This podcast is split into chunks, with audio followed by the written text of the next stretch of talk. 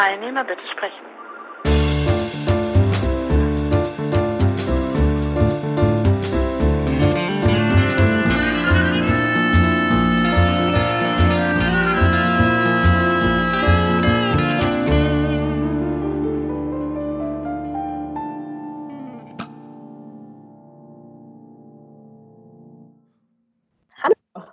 So, ähm, wir sprechen heute ähm, über Kurdistan. Du warst in Kurdistan mit dem Enno Lenze, das habe ich auf Mhm. Twitter verfolgt.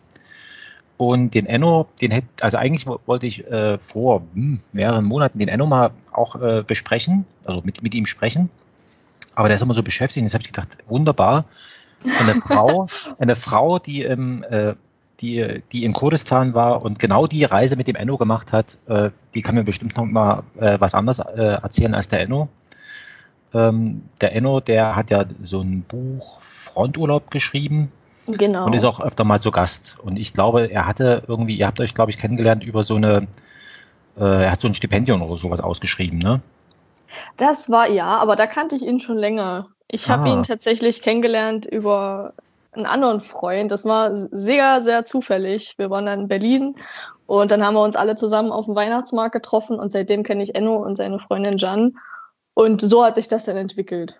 Ah, okay, ich hatte gedacht, du hast dich über das, ähm, darüber wäre wär der Kontakt zu- zustande gekommen. Genau, wenn ich jetzt an Kurdistan denke, dann äh, weiß ich nur, dass es die autonome Republik Kurdistan gibt. Und Ja. dann gibt's noch dieses, ähm, also das Siedlungsgebiet der Kurden ist eigentlich viel größer, das ist ja bis in den Nord äh, Nordiran hinein. Mhm. Ähm, und ihr wart aber in der Republik Kurdistan. Genau, die autonome Republik, äh, ja, in Kurdistan ist im Nordirak. Hm? Dort finden auch regelmäßig Wahlen statt. Da kenne ich mich aber nicht genau aus mit dem Wahlsystem. Auf jeden Fall ist es begrenzt auf das Nordgebiet, aber das kurdische Gebiet gibt es auch noch in Syrien, Rojava und in der Türkei gibt es ein großes Gebiet und natürlich auch im Iran, ja. Genau. Und ähm, wie gesagt, also mir ist das tatsächlich nur so als, also erstens mal ist es ja in einer ziemlich, ähm, ja, also immer mit Unruhe verbunden ist die Berichterstattung und äh, diese, also ich hätte jetzt nicht die Erwartung, dass, ähm, dass man da so ohne weiteres hinfährt und dann sagt, also im, also im Sinne von, ich gucke mir das mal an, wie, wie das dort ist. Also ich halte also ich persönlich halte es für, für gefährlich, aber du bist ja hingefahren und wiedergekommen, also scheint es ja nicht so gefährlich zu sein. Ähm, genau, vielleicht kannst du mal kurz schildern, wie denn überhaupt die, die Reise dorthin, also wie, wie kommt man da überhaupt hin und, und ähm, genau, das würde mich mal so, so ganz allgemein in, interessieren. Also Anreisen sind kein Problem. Es gibt äh, zwei große Flughäfen in Kurdistan. Das ist einmal Sulemania und in Erbil. Dort fliegen regelmäßig Flieger hin. Wir sind über Wien geflogen. Das heißt, wir sind von Berlin nach Wien und dann ganz einfach runter nach Erbil, über die Türkei drüber. Und ja, also der Flug war schon äh, ein Highlight an sich, weil als wir dann von der Türkei Richtung Kurdistan geflogen sind, hat man dann schon gesehen in den Bergen. Es, sah, es waren mehrere Rauchsäulen und Enno meinte, das sind höchstwahrscheinlich Luftanschläge von der türkischen Armee gegen die PKK. Und das war schon ziemlich krass, als man das dann so gesehen hat als Zivilist und davon eigentlich gar keine Ahnung hat. Also ich war zum ersten Mal in Kurdistan und ich hatte von dem Ganzen keine Ahnung. Ich wurde so zugebombt mit Informationen. Hm? Und, und dann hat das dann, dann war man mittendrin. Man hat diese Rauchsäulen gesehen und wusste, okay, jetzt bist du genau da, wo normalerweise niemand hingeht. niemand hin Aber. Erbil selber ist ja schon ähm, so von der, also stelle ich mir jetzt so vor, es ist, ist, ist eine größere Stadt ähm, ja, und ja. mit ganz normal, also ähm, gut, die Menschen sehen anders aus, die dort, die dort wohnen, aber ansonsten ist es so vom städtischen Leben, stelle ich mir es jetzt ganz normal so wie hier eben auch vor, so wie du das jetzt berichtest. Ich meine, wenn dort Flugverkehr ist und so weiter. ja, also natürlich ist es jetzt nicht vergleichbar mit unseren Städten. Es ist viel, viel chaotischer, weil das Wachstum ist sehr rasant in Kurdistan. Natürlich kommen nicht alle hinterher und das sind, das sind nicht alle Menschen dort auf dem gleichen Stand, ist klar. Also es gibt eine gigantische Schere zwischen Arm und Reich und das sieht man Mhm. natürlich auch im Stadtleben. Also wenn man durch die Stadt fährt, und das Vergnügen hatte ich mit Enno, der hat einen Leihwagen dort gehabt und dann hattest du diese gigantischen Gebäude so wie aus dem Nichts, aus dem Boden gestampft und daneben war einfach nichts. Es war ein Gebäude im Nichts, weil die genau wussten, okay, die nächsten paar Jahre füllt sich das alles und du hattest gigantische Wohnkomplexe. Also es war für mich, es ist auf jeden Fall eine andere Welt. Es ist fantastisch. Du hast mal Highways ohne Ende und dann hast du wieder quasi nur Schotter und äh, Sandstraße. Also mitten in der Stadt, du, du fährst in die Stadt rein und neben dir hast du eigentlich nur Läden und, hm. viel, ne und viel Neonlicht. Also wir sind da reingefahren, da wurde es gerade dunkel und eigentlich wird es da nicht dunkel, sondern es wird erstmal hell. also da glüht alles. Das war, war fantastisch, ja. Und du hast auch gigantische Hotels und ja, die, die Malls sind auch Wahnsinn. Also das kenne ich aus Deutschland nicht. So gigantisch ist das in Erbil. Genau, und wenn du, äh, wenn du jetzt sagst, also Verkehrschaos, also ich war vor 20 Jahren, war ich mal äh, in der Ukraine gewesen. Und mhm. ähm, aber da hatte ich so ein, so ein ähnliches Erlebnis. Also ich hatte, als ich da reingekommen bin in die Ukraine, wir sind also über, über Polen, dann sind wir äh, quasi, haben das Land von Norden nach Süden in Richtung Odessa durch, durchfahren. Und da hatte ich immer so mhm. ähm, latente Angst, also sage ich ehrlich, ne, also vor Entführung und solchen Sachen. Ne? Also weil ja. als, als Westeuropäer kommst du da halt dorthin und ähm, ähm, ich meine, zwischen Ukraine und Deutschland, das ist halt tatsächlich, also es ist ein, ist ein Wohlstandsgefälle und da hatte ich immer so permanent so diese, die, also diese Angst, ne? Also das, mhm. wie ich ausstellte, war das äh, vollkommen äh, unbegründet. Aber im Sinne von, du wirst hier äh, entführt oder sowas, ne? Also die, weil ja. die Leute halt, du hast halt so, so ein Preisschild. Und jetzt stelle ich mir das so vor, ähm, ähm, dass ihr dort auch als Westeuropäer erkennbar äh, gewesen seid. Oh ja. und, und ähm, wie, wie, wie das, also in Bezug auf die Einheimischen, also die man da zwangsläufig dann auch trifft, also äh, habt ihr euch dort in so einer westeuropäischen Gemeinschaft dann wiedergefunden, wie in so einer, oder, oder wie, wie war das dort? Also hast du auch so, so ein Angstgefühl?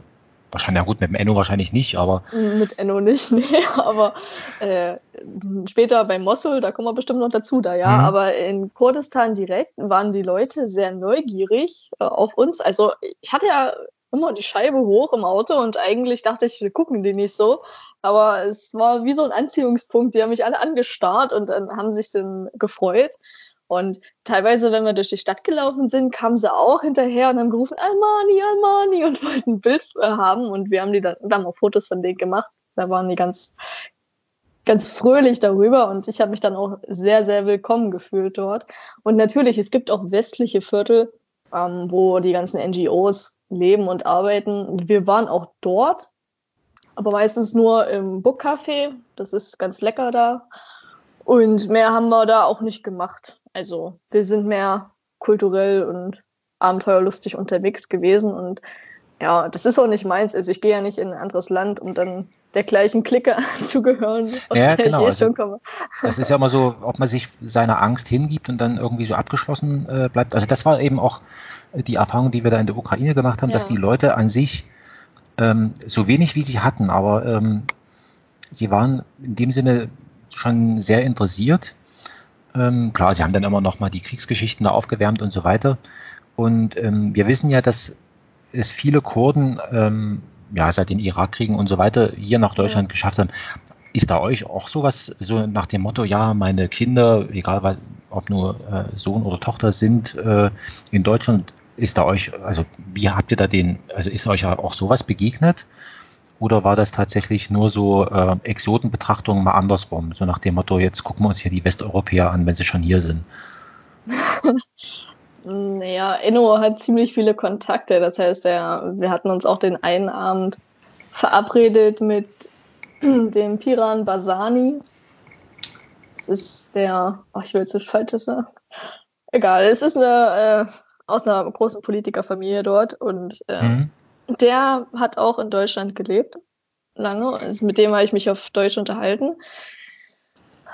Ja, aber sonst hatten wir dort keinen Kontakt mit so wirklich Deutschkurden oder so. Also, nee, das ist mir Waren schon so echte, in Anführungszeichen, Ureinwohner dort. okay, das klang ein bisschen hart. Aber nee, also, nee, ähm, ja, also die meisten, die können, die, die können ja nicht mal äh, richtig Englisch, aber das finde ich ganz süß. Die können immer so die ja, englischen Floskeln wie How are you, aber die wissen nicht, was das so wirklich bedeutet, habe ich das Gefühl. Die sagen dir How are you und dann sagst du I'm fine and you und dann kommt da keine Antwort mehr, weil sie eigentlich gar nicht wissen, was sie da gesagt haben. Also das fand ich schon ganz niedlich. Ja, das, das ist ähm, also die Gastfreundschaft. Und wenn wir jetzt nochmal, genau, also ihr seid dort runter mit den, mit den Leuten und du hast gesagt, ihr wart dort mehr so, habt euch dort, sag ich mal, mit lokalen Leuten dort und Kultur und so weiter. Habt ihr dort auch mal die Möglichkeit gehabt, gut, ihr wart ja bloß ein paar Tage dort, ne? In Woche, irgendwelche, ja. äh, in, in irgendwelchen Theatern oder, oder ich meine, in diesen, sag ich mal, von Unsicherheit und ähm, ja, Krieg gebeutelten Regionen, also ähm, da hat es ja die Kultur, so wie wir sie hier kennen, also mit Theater, Kino und so weiter, da besonders schwer. Auf der anderen Seite, ähm, komischerweise, äh, blüht das ja dann auch, also in irgendwelchen Nischen. Also hast, kannst du darüber irgendwas sagen? Ja, die autonome Region Kurdistan, die hat also Krieg in dem Sinne ist ja schon länger jetzt nicht. Also das Einzige, was in letzter Zeit mal runtergekommen ist, war diese eine Bombe in Nähe von Erbil, aber auch nicht so wirklich, sondern viel weiter weg. Und so gesehen haben die sich da schon gut entwickelt. Die haben auch Freizeitparks. Also wir waren in einem Freizeitpark bei Erbil. Der war echt mhm. fantastisch. Ich habe mich gewundert, warum niemand da ist, aber es war Winter und wahrscheinlich war es für mich warm, für die alle eiskalt. Ja. Die wollten da nicht raus, aber die haben offen. Und in Suli genauso. Also die haben viele Freizeitparks und ja, sicherlich auch bestimmt Theater. Also das ist für die, ja, also das ist da kein Kriegsgebiet mehr. Und das ist schon ja, lange glaub, nicht das, mehr. Hm, das muss man sich ich versuche bloß ja. eine Vorstellung von diesem Land da zu, zu bekommen. Ja, also es ist ein Krisengebiet auf jeden Fall. Mhm. Wenn man äh, über Land fährt, dann hat man ständig Checkpoints, wo Peschmerga mit äh, diversen Waffen stehen und wirklich gucken, wer möchte da jetzt die, wer möchte da jetzt durch. Und das hast du alle paar Kilometer. Also das ist nicht so, dass du wirklich quer durchs Land fahren kannst und dich sieht keiner. Also an jeder Straße steht wirklich früher oder später ein Checkpoint. Du hast auch überall Bodenwellen. Also man merkt natürlich, die Leute müssen dort aufpassen, die sind anders aufgewachsen. Die sind halt dort mit dem IS aufgewachsen und mhm. lernen natürlich auch daraus, dass sie dann ganz andere Maßnahmen treffen müssen. Wenn du in eine Mall rein willst, dann wird dein Auto untersucht auf Sprengsatz. Äh, du musst überall durch eine Schleuse laufen. Und Frauen werden von Frauen kontrollieren und Männer von Männern. Und das ist für die Alltag, das ist ganz normal dort. Das ist dann halt, das muss man dort wahrscheinlich auch machen, mhm. aufgrund der Vorgeschichte mit dem IS, die ja immer noch präsent ist leider. Man hat auch wirklich, wenn man längere Strecken fährt, dann sieht man große Plakate von Peschmerga, die gestorben sind. Also die werden auch geehrt für den Kampf gegen den IS. Und das ist da ziemlich, ja, also das ist ziemlich krass, dass irgendwie jeder in der Familie jemanden verloren hat im Kampf gegen die IS. Das ist und, da sehr präsent.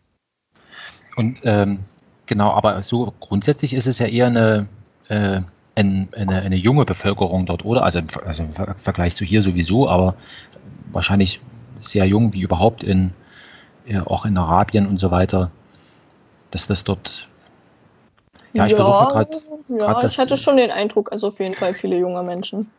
Ich versuche das, das ja. Und was, was machen die dort? Also äh, ganz generell, die müssen ja dort von, äh, von irgendwas äh, leben, also Tourismus, so ein bisschen was und, ja. und, und ansonsten wahrscheinlich Import, Export, wie das halt so ist, in, in, so, einer, in so einer Drehscheibenregion. Ähm, habt ihr da, hm, ja genau, erzähl mal, was du da überhaupt, was konntest du da beobachten? Also wenn also überhaupt. ich habe äh, ganz viele Polizisten gesehen, die auf der Straße in ihren kleinen Häuschen geschlafen haben. ähm, ja, was, was die machen. Also man sieht tatsächlich viele Menschen, die einfach so auf der Straße sitzen und sich unterhalten. Ich weiß nicht genau, wie hoch da die Arbeitslosigkeit ist und äh, das Problem wird sicherlich auch geben. Hm. Weil es auch aufgrund der Flüchtlingskrise so viele Leute im Land sind und dass es nicht für jeden Arbeit gibt, das ist sicherlich ein großes Problem bei den Menschen. Und man hat dann aber auch wirklich für jede Pupsarbeit jemanden, der das macht. Also man hat allein in der Mall ganz, ganz viele Angestellte, die für die Sicherheit sorgen. Und dann mhm. hast du, wir haben gesehen, wir saßen in der Mall und über uns äh, haben sie die, die große Glaskuppel sauber gemacht. Allein dafür haben sie schon fünf Leute gebraucht. Also ja, die werden irgendwie beschäftigt, für irgendwas angestellt. Und das sind halt aber auch Jobs, die, da verdienst du nicht eine goldene Nase. Also ich habe jemanden, ich kenne jemanden dort, der hat im Hotel gearbeitet und nochmal als Kellner und das waren vielleicht 300, 400 Dollar. Und das ist, mhm. das ist nichts. Also maximal. Aber ist immer noch besser als jetzt, keine Ahnung, anderen Gebieten. Ja, es Aber, ist ja. Hm. Ja, es ist überhaupt so, so interessant. Also auf der einen Seite diese große Modernität, die du, die du äh, von der du erzählt hast, also mit diesen ja. Gebäuden und so weiter und dann einfach sozusagen darauf vertrauen, also wir sind hier in einer Wachstumsregion und äh, so nach dem Motto, wenn man äh, so, wie, so, wie, so wie so ein Ameisenhaufen so entsteht, ne? also eine Ameise legt dort was hin, wo schon was liegt ne? und so wächst das dann irgendwie und dass man eigentlich an irgendeiner Stelle ähm, anfangen muss und Kannst du irgendwas sagen über dieses Verhältnis der, dieser autonomen Republik zu diesem äh, selbstverwalteten Gebiet, was es in, in äh, Nordsyrien gibt? gibt also gibt es da irgendwie, also wie betrachten das die hm. Leute in dieser, in dieser äh, autonomen Republik? Ist das so wie zugehörig, nur halt gerade sozusagen temporär nicht anwe also abwesend oder, oder ist das so wie keine Ahnung, wie also wie jetzt wir vielleicht als, als Deutsche Österreich betrachten. Also wir gehören, also wir teilen uns eine Sprache und auch zu einem gewissen Grad ja. eine Kultur, aber das sind schon andere, äh, es ist halt ein anderes Land. Ach, da könnte Enno mehr drüber erzählen. Ich habe es nur so verstanden, dass äh, die in Rojava ähm, die sehen wohl die Leute in Kurdistan mehr so als die Kapitalisten aufgrund ihrer Wirtschaftsweise. Äh, jetzt ganz überspitzt formuliert. Natürlich gehören die irgendwo zusammen, weil es sind, sind Kurden. Mhm. Aber die, die Lebensweise ist halt doch ein bisschen anders und ich war leider nicht in Rojava. Ich hätte mir das gerne angeguckt und äh, Enno auch, aber das war wohl zu gefährlich, mal rüber zu fahren, gerade aufgrund ja. der Situation drüben.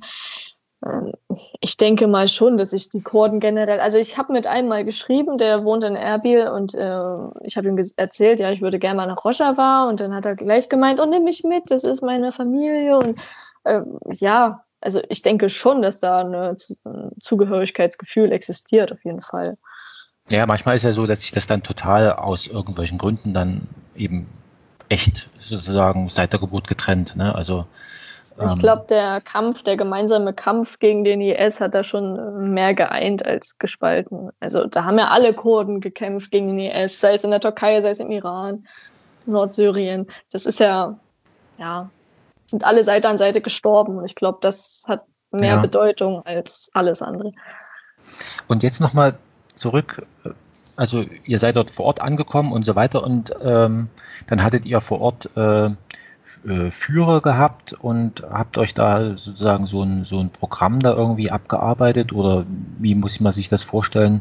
Ja gut, der Enno wird euch wahrscheinlich zu, zu seinen Kontakten geschleppt haben und äh, das ist noch interessant und das ist noch so in, äh, interessant. Das ist so ein bisschen so ein Zwischending zwischen äh, Familienbesuch, so stelle ich mir das jetzt vor, Familienbesuch und äh, so ein bisschen Touri sein oder erstmal ankommen oder so. Ne? Also dort, ich stelle mir das schon wahnsinnig vor. Also also wir hatten bestimmte Sachen geplant, schon vornherein, hat Enno da eine Art Zeitplan aufgestellt, aber es kamen noch einige Sachen dazwischen, mit denen wir nicht gerechnet hätten, zum Beispiel Mosul, das war sehr spontan. Mhm. Und äh, ja, wir sind aber grob gesagt, sind wir zuerst von Erbil dann Richtung Westen, also Richtung Iran, die Richtung mhm. nach Suli und von Suli ganz in den Osten nach Dohuk.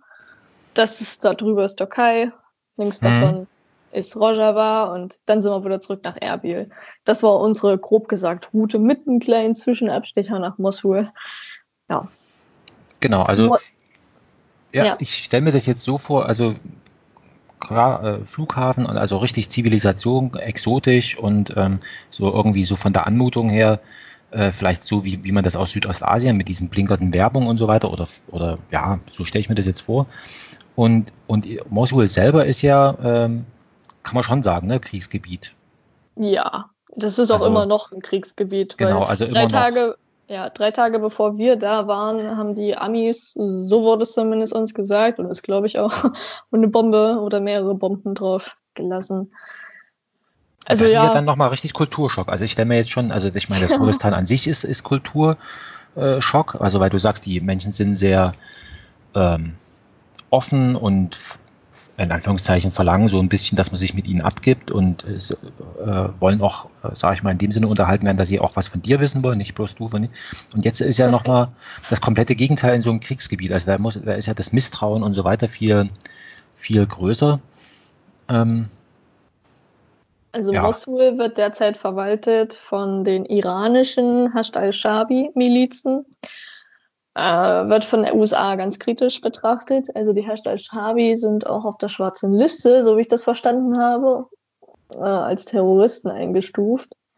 Und äh, als wir da reingefahren sind, war mir echt unwohl. Also die Frauen, also man merkt sofort, es ist iranisch verwaltet, weil die Frauen sind alle voll verschleiert. Also anders in Kurdistan, da hast du alles viel freier und dann kommst du in, in Iran und man hat gleich ein anderes Bild von den Menschen dort. Und es Ach, war das alles. so richtig, also man fühlt sich wirklich wie im, im Iran. Also das ist nicht bloß so.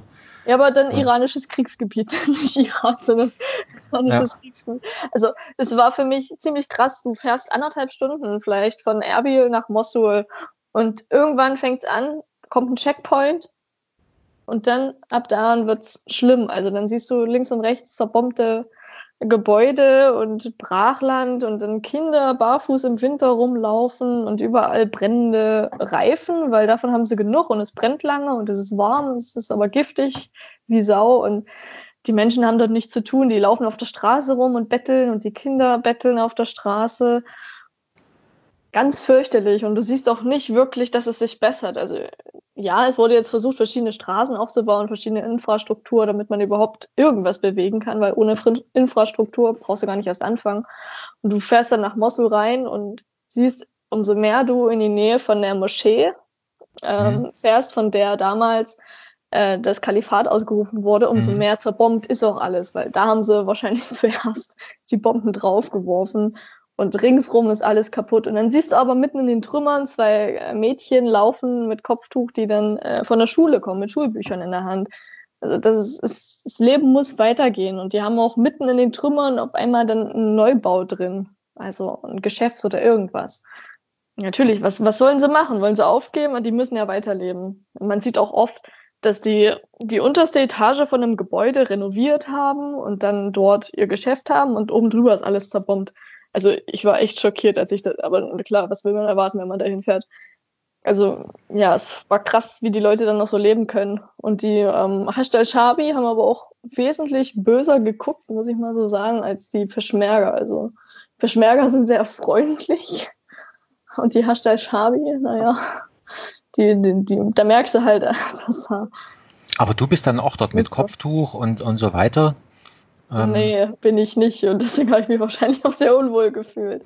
Also ich, ich war total auffällig. Ich hatte äh, einen Haarreif und eine gelbe Jacke an, weil ich irgendwie nichts, ich habe damit nicht gerechnet, dass wir nach Mosul fahren, sonst hätte ich mir noch was anderes eingepackt, aber ich hatte nicht irgendwelche Art Tarnkleidung, dass ich da nicht auffalle. Aber wir hatten eine Begleitung und deswegen konnte mir nichts passieren. Aber ja, mir war sehr unwohl. Ich habe mich in meinem Sitz im Auto auch sehr weit nach hinten gedrückt, dass mich möglichst wenig Leute sehen. Habe nur versucht, mit dem Handy immer so zu filmen. War ganz vorsichtig. Aber wir sind dann irgendwann ausgestiegen, als wir bei der Moschee waren, haben Fotos gemacht und haben das Gegenübergebäude betrachtet. Im Nachhinein denke ich mir, wie blöd war ich, einfach in ein Gebäude zu marschieren, was zerbombt ist. Da hätte sonst was drin liegen können oder es hätte einstürzen können, irgendwas. Naja, dann das kommt zum Glück, ähm, zum Glück kommt das, kommen solche Überlegungen dann erst äh, hinterher, ja. also wenn es dann passiert ist, ne? Ich stelle mir das wirklich, also, ähm, also ich habe da ehrlicherweise, kann ich mir gar keine so eine Vorstellung machen.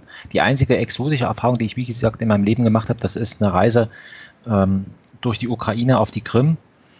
Ja. Und dort äh, war es für mich in dem Sinne exotisch, weil ich die Menschen nicht verstanden habe. Ähm, und äh, wie gesagt, und ich mit dieser Entführungsangst da immer zu tun hatte. Also gut, das hat sich also wir waren in Sommer, waren wir fünf Wochen dort. Äh, mhm. Nach einer Woche hat sich das dann gegeben. Also da war es eben, ich will nicht sagen egal, aber da hat man dann gedacht, mein Gott, dann ist es jetzt eben so. Also, ja. ähm, aber das ist ja nochmal eine, eine, eine ganz andere Erfahrung. Und in Mosul selber, da wart ihr nur zum, in Anführungszeichen, gucken oder habt ihr dort auch mit, mit Leuten dort vor Ort sprechen können? Nee, und ich glaube, die wollen auch gar nicht mit uns sprechen, weil wir so verdächtig ausgesehen hätten, nicht, dass die am Ende noch Ärger kriegen. Also ich glaube nicht, da geht man, glaube eher auf Abstand in so einer Region. Also wir hätten ja sonst wer sein können. Und wenn wir unerlaubt da gewesen wären, dann hätten die wahrscheinlich sonst richtig Ärger bekommen. Also Ach so, durch die. Sehr misstrauisch, ja.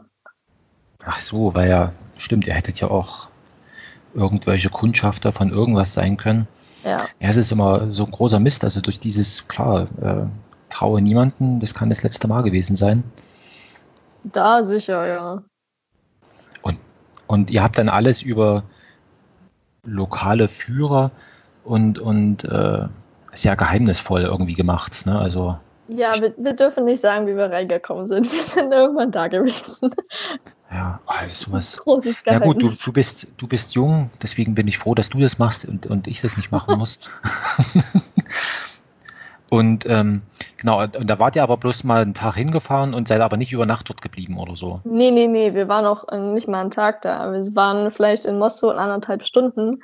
Also wir durften uns auch nicht lange irgendwo aufhalten. Also dann hat man sofort gesagt, schnell wieder einsteigen, weiterfahren, weil umso länger du dich irgendwo aufhältst, umso mhm. auffälliger bist du natürlich.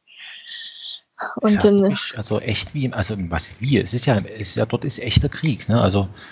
Ja, ja, das darf man halt nicht vergessen. Also das hört ja nicht auf. Also es hört wahrscheinlich dort ewig nicht auf. Und ich kann auch verstehen, wenn die Menschen dort, gerade die jungen Leute, die nur aufwachsen und wissen, Amerikaner haben mein Zuhause kaputt gemacht, dass die einen Hass entwickeln, ist irgendwie klar. Also ich habe das Gefühl, man züchtet sich dort eine neue Generation Terroristen heran. So nach dem Motto, wir werfen immer Bomben drauf und hat sich das Problem irgendwann, aber das hört doch nicht auf.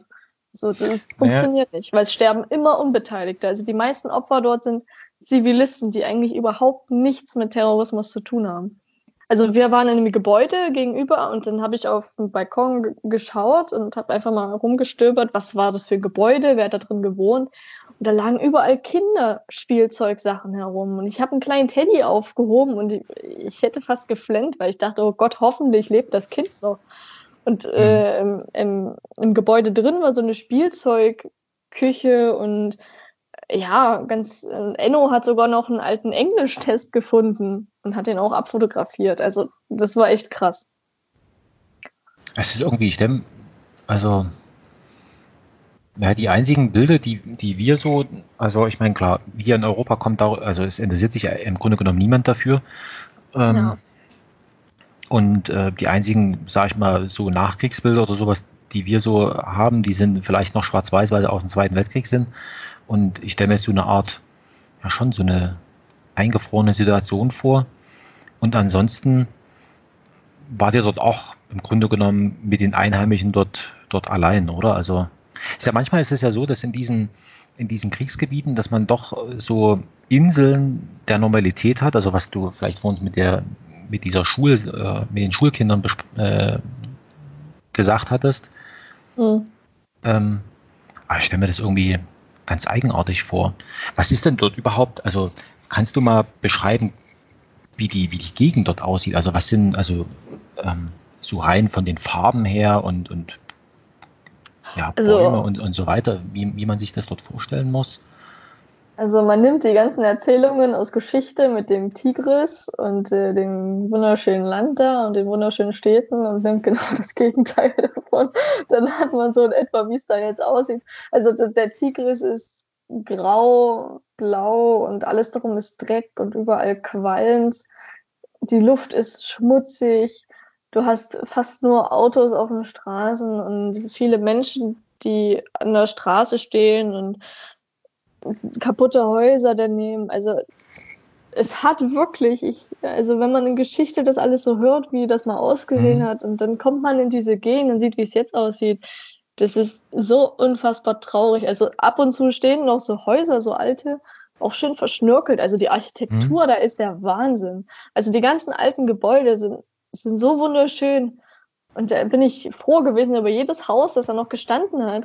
Aber gleich neben dem stehenden Haus war sofort was kaputtes und das finde ich mega, mega traurig. Und du hast viel Müll, also wirklich extrem viel Müll. Aber es scheint ja dann doch so zu sein, dass die, also wenn man sich jetzt noch das, wie das jetzt in, in Kurdistan ist, dass die Menschen an sich ähm, da schon versuchen, also ich will ich nicht sagen, das Beste draus zu machen, aber so irgendwie vorwärts zu kommen und dann irgendwie, ja gut, unten im Erdgeschoss, damit man da einen Laden reinbaut. Also so einen gewissen Lebenswillen, der über so einen Überlebenswillen hinausgeht, den gibt es dort schon. Also den, den kannst ja, du schon beobachten. Ja, ne? ja, auf jeden Fall, ja. Und habt ihr dort auch sowas wie, ähm, also im, in Saudi-Arabien gibt es ja so, äh, und auch im Iran gibt es ja diese Religionspolizei, die dann, sage ich mal, so über das Sittliche wacht. War das dort oder war das einfach zu sehr Kriegsgebiet, dass sich da überhaupt niemand drum gekümmert hat? Da habe ich jetzt, also wenn es das gibt, habe ich es nicht gesehen. Also ich habe nur die Hashd al-Shabi gesehen mit ihren Checkpoints. Und sonst, ach, ich glaube nicht, dass das da so, weiß ich nicht. Ich glaube, die haben da anderes zu tun. Würde ich naja, mal sagen. Ja die, die Frage, inwieweit das, äh, sage ich mal, schon, also ich meine, klar, ähm, kann man jetzt stehen dazu, wie man möchte, aber am Ende ist dort, wo, sage ich mal, eine wie auch immer geartete Stabilität, da entwickelt, also da ist ja die Wahrscheinlichkeit größer, dass sich dort irgendwas entwickelt, weil es schlicht und ergreifend, weil es ruhig ist und die Häuser dann eben, die man repariert hat, stehen bleiben. Mhm. Ähm, aber so wie du das jetzt sagst, ist das noch alles sehr, ähm, wie soll ich sagen, also, ähm, also vom Untergang bedroht eigentlich. Ne? Also egal, was man dort macht, es kann morgen zu Ende sein. Insofern finde ich das schon erstaunlich, dass dort die Kinder dann trotzdem noch zur Schule gehen. Naja, also die irakische Regierung, für die ist Mosul zu weit weg wahrscheinlich, dass, als dass sie sich drum kümmern. Und äh, Kurdistan sagt sich, ja, wir liefern ab und zu mal Hilfsgüter, aber das ist eigentlich auch nicht unser Bier. Und naja, mit den Hasht al-Shabi ist man wahrscheinlich auch nicht so auf dem grünen Zweig. Könnte ich mir vorstellen. Und ja, aber äh, was, was bringt es in den Kopf in den Sand zu stecken und zu mhm. sagen, wir, wir, wir bilden uns nicht mehr und die, die Leute können ja nicht aus der Situation fliehen. Also müssen sie doch das Beste draus machen. Ja. Ja, eben, das, also ähm, ja, die eine Sache ist ja, ich meine, man hat ja im, wie du gesagt hast, in, ein, in anderthalb Autostunden ähm, Entfernung hat man ja ähm, das blühende Leben. Da könnte man ja, ja theoretisch hin. Ja, wenn man ähm, hinkommt.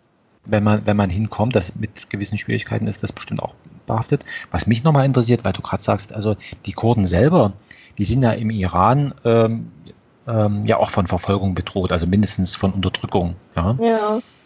Und wenn du jetzt sagst, in Mosul, ähm, da sind die Iraner interessieren die sich für Kurdistan oder, oder lassen die das mehr oder weniger in Ruhe und haben gesagt, mein Gott, also dann äh, äh, lass die dort äh, sein? Oder wie, wie ist das? Also, Irak hat sich ja ursprünglich mal mit dem Iran mehr oder weniger verbündet, damit man die Kurden los wird. Leider ist das nach hinten losgegangen und der Iran hat Teile des Iraks und der Regierung und der Parlamente übernommen. Das hat man natürlich nicht kommen sehen, das ist aber sehr blöd. Deswegen ist auch die iranische Hasht al-Shabi jetzt in Mosul, was ja eigentlich zum Irak gehört. Mhm. Und es kann natürlich sein, dass sich das über einen längeren Zeitraum äh, negativ auswirkt auf Kurdistan. Aber da muss man jetzt einfach hoffen, dass wir weiterhin dort ähm, Verbündete haben, zum Beispiel die äh, Amerikaner sind dort und haben ihre Airbase dort und was weiß ich nicht alles. Also noch ja, ist genau, Rückhalt die Bundeswehr, gegeben. die hatte auch irgendwie so eine, so eine Ausbildungsmission. Genau, ja, hatte sie. Ich weiß nicht, ob die wieder zurück sind. Ich hoffe Ich habe jetzt mal gelesen, die sind jetzt seit, ich glaube, zwei Wochen sind die wieder aktiv. Also die haben äh, wieder angefangen.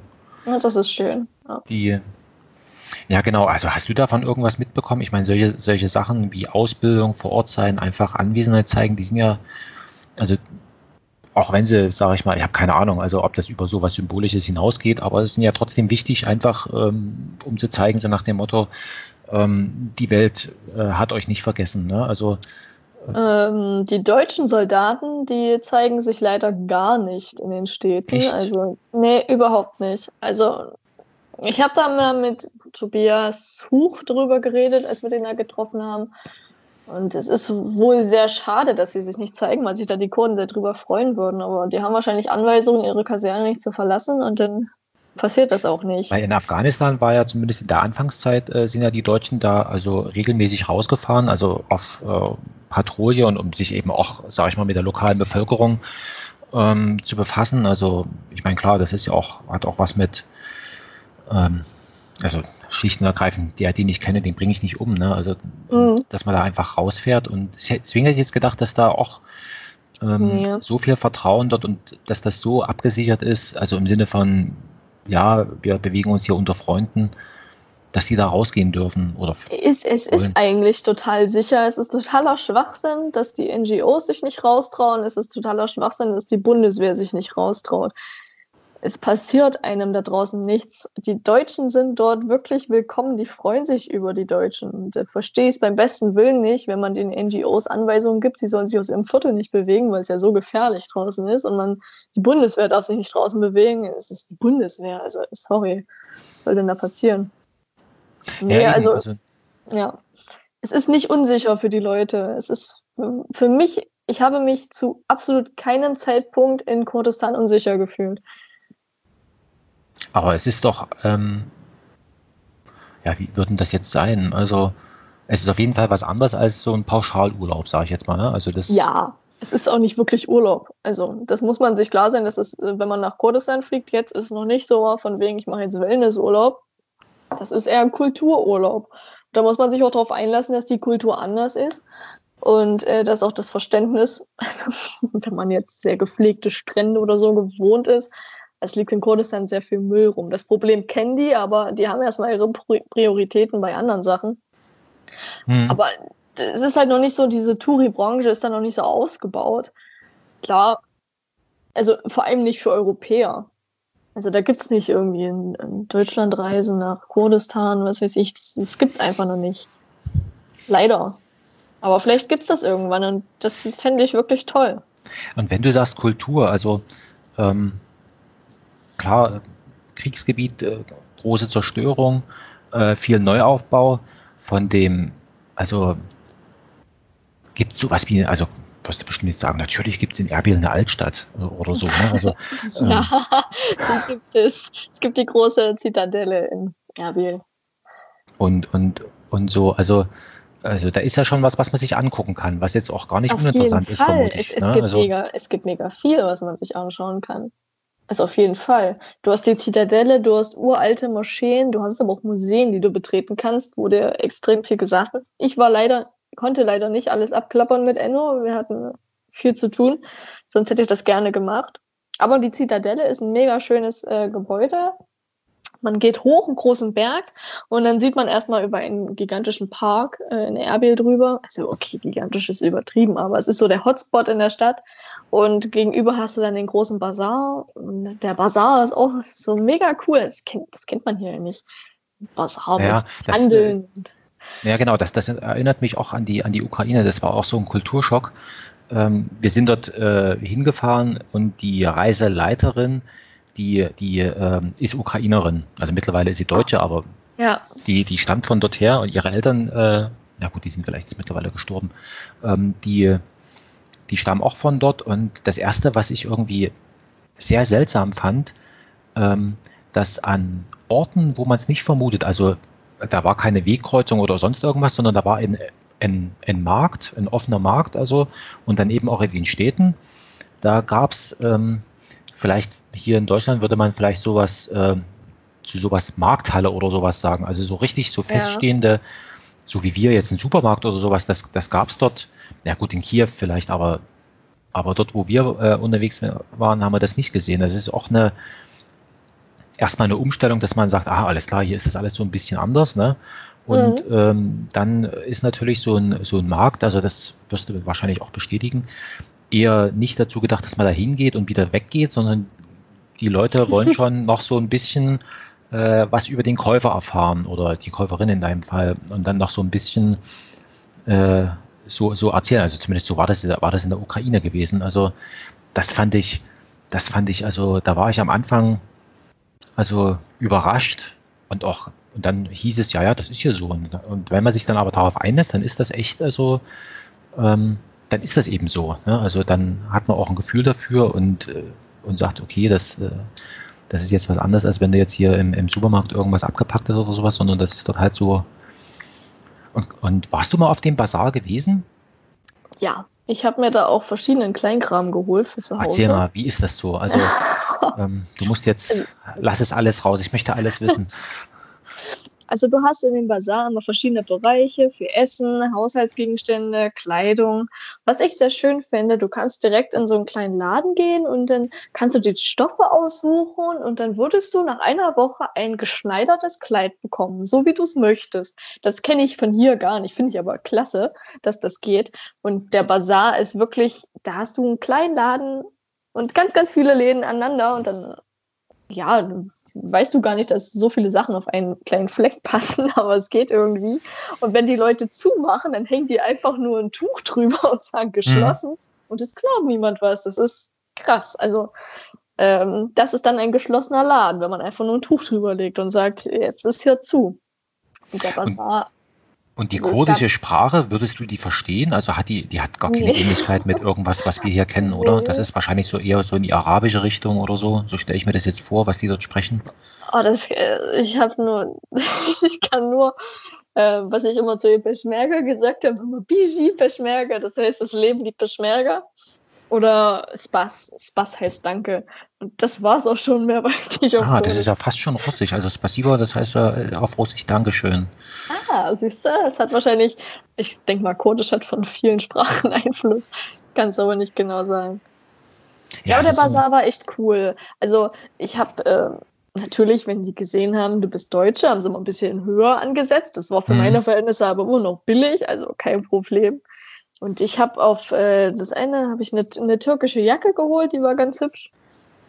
Wo ich eigentlich gehofft habe, die wäre direkt von vor Ort gefertigt und dann kaufe ich sie und gucke ins Etikett und da steht da, ah, made in Turkey, mhm, okay. Mhm. naja, und viele ja, denken. Ja, aber das ist, äh, genau, also das war, als wir in äh, Sevastopol waren, genau, da hatten wir auch äh, jemanden von vor Ort und da war so ein Markt und der hat dann auch gesagt, pass auf, äh, ihr, egal, wenn ihr jetzt einmal über den Markt drüber lauft, ihr werdet erkannt als äh, und dann sind und die hatten nur ähm, Preisschilder, wo Zahlen drauf standen. Ja. Und äh, dann hieß es, naja, für die ähm, für die einheimische Bevölkerung sind das, ist das eben lokale Währung, also Grifni. Und für die, wenn du Europäer bist, sind das halt Euro. Und der Umtauschkurs ja. war irgendwie 1 zu 6 oder irgendwie sowas. Ne? Also war jetzt, also ich meine, ich hätte es auch in Euro bezahlt, davon abgesehen. Ne? Und dann war das dann so gewesen, dass wir auf dieser Art von Märkten äh, sind wir dann tatsächlich einmal rum, äh, haben uns dann in irgendein Café reingesetzt, haben gesagt, also wir, da mussten wir unserem, unserem Führer sozusagen, äh, mussten wir dann genau beschreiben, dieser Stand, dieses und jenes Bild. Äh, und dann und dann hat er uns das beschafft. Äh, damit er, damit er, also, und klar, der hat dann eine kleine Provision dafür bekommen. Ne? Also, ähm, ah, das ist eine mir, clevere Geschäftsidee. Ja, also, also das war, das war in, in, in Sevastopol und, und in Odessa, da war es so ähnlich gewesen. Also das kann man sich auch gar nicht vorstellen. Also da habe ich, also da habe ich echt einen Kulturschock bekommen. Also muss dir vorstellen, ich war so 20 und das war die äh, und das war vor 20 Jahren. Genau, also so ungefähr vor 20 Jahren. Und das war so die erste Reise und wie gesagt, also immer mit diesem äh, seltsame Vorstellung, wie das in der Ukraine da ist. Ne? Also oh. und, und dann äh, äh, habe ich zum ersten Mal in Odessa Klebstoff schnüffelnde Kinder gesehen. Das habe ich nie gedacht, also das habe ich mal im Fernsehen gesehen, ne? aber ich habe ja nie gedacht, dass das wirklich in echt, also dass ich das jemals sozusagen ähm, mal so sehe. Und da habe ich eben auch so eine komische Erfahrung gemacht, wie du, auch mit diesen Märkten und so weiter. Und dass aber die Leute trotzdem, also trotz dieser, sage ich mal, wirtschaftlich widrigen Umstände, eine, also sehr große Gastfreundschaft ähm, hatten. Aber wart ihr mal auf, auf, dem, auf dem flachen Land oder habt ihr euch mehr in den Städten aufgehalten? Also gibt es dort überhaupt flaches Land, Dörfer und so weiter in so richtig flach nicht. Es ist alles sehr bergig, aber wir sind ja durch äh, viele, viele Dörfer auch durchgefahren, von den, wenn wir mhm. von den großen Städten von A nach B gefahren sind.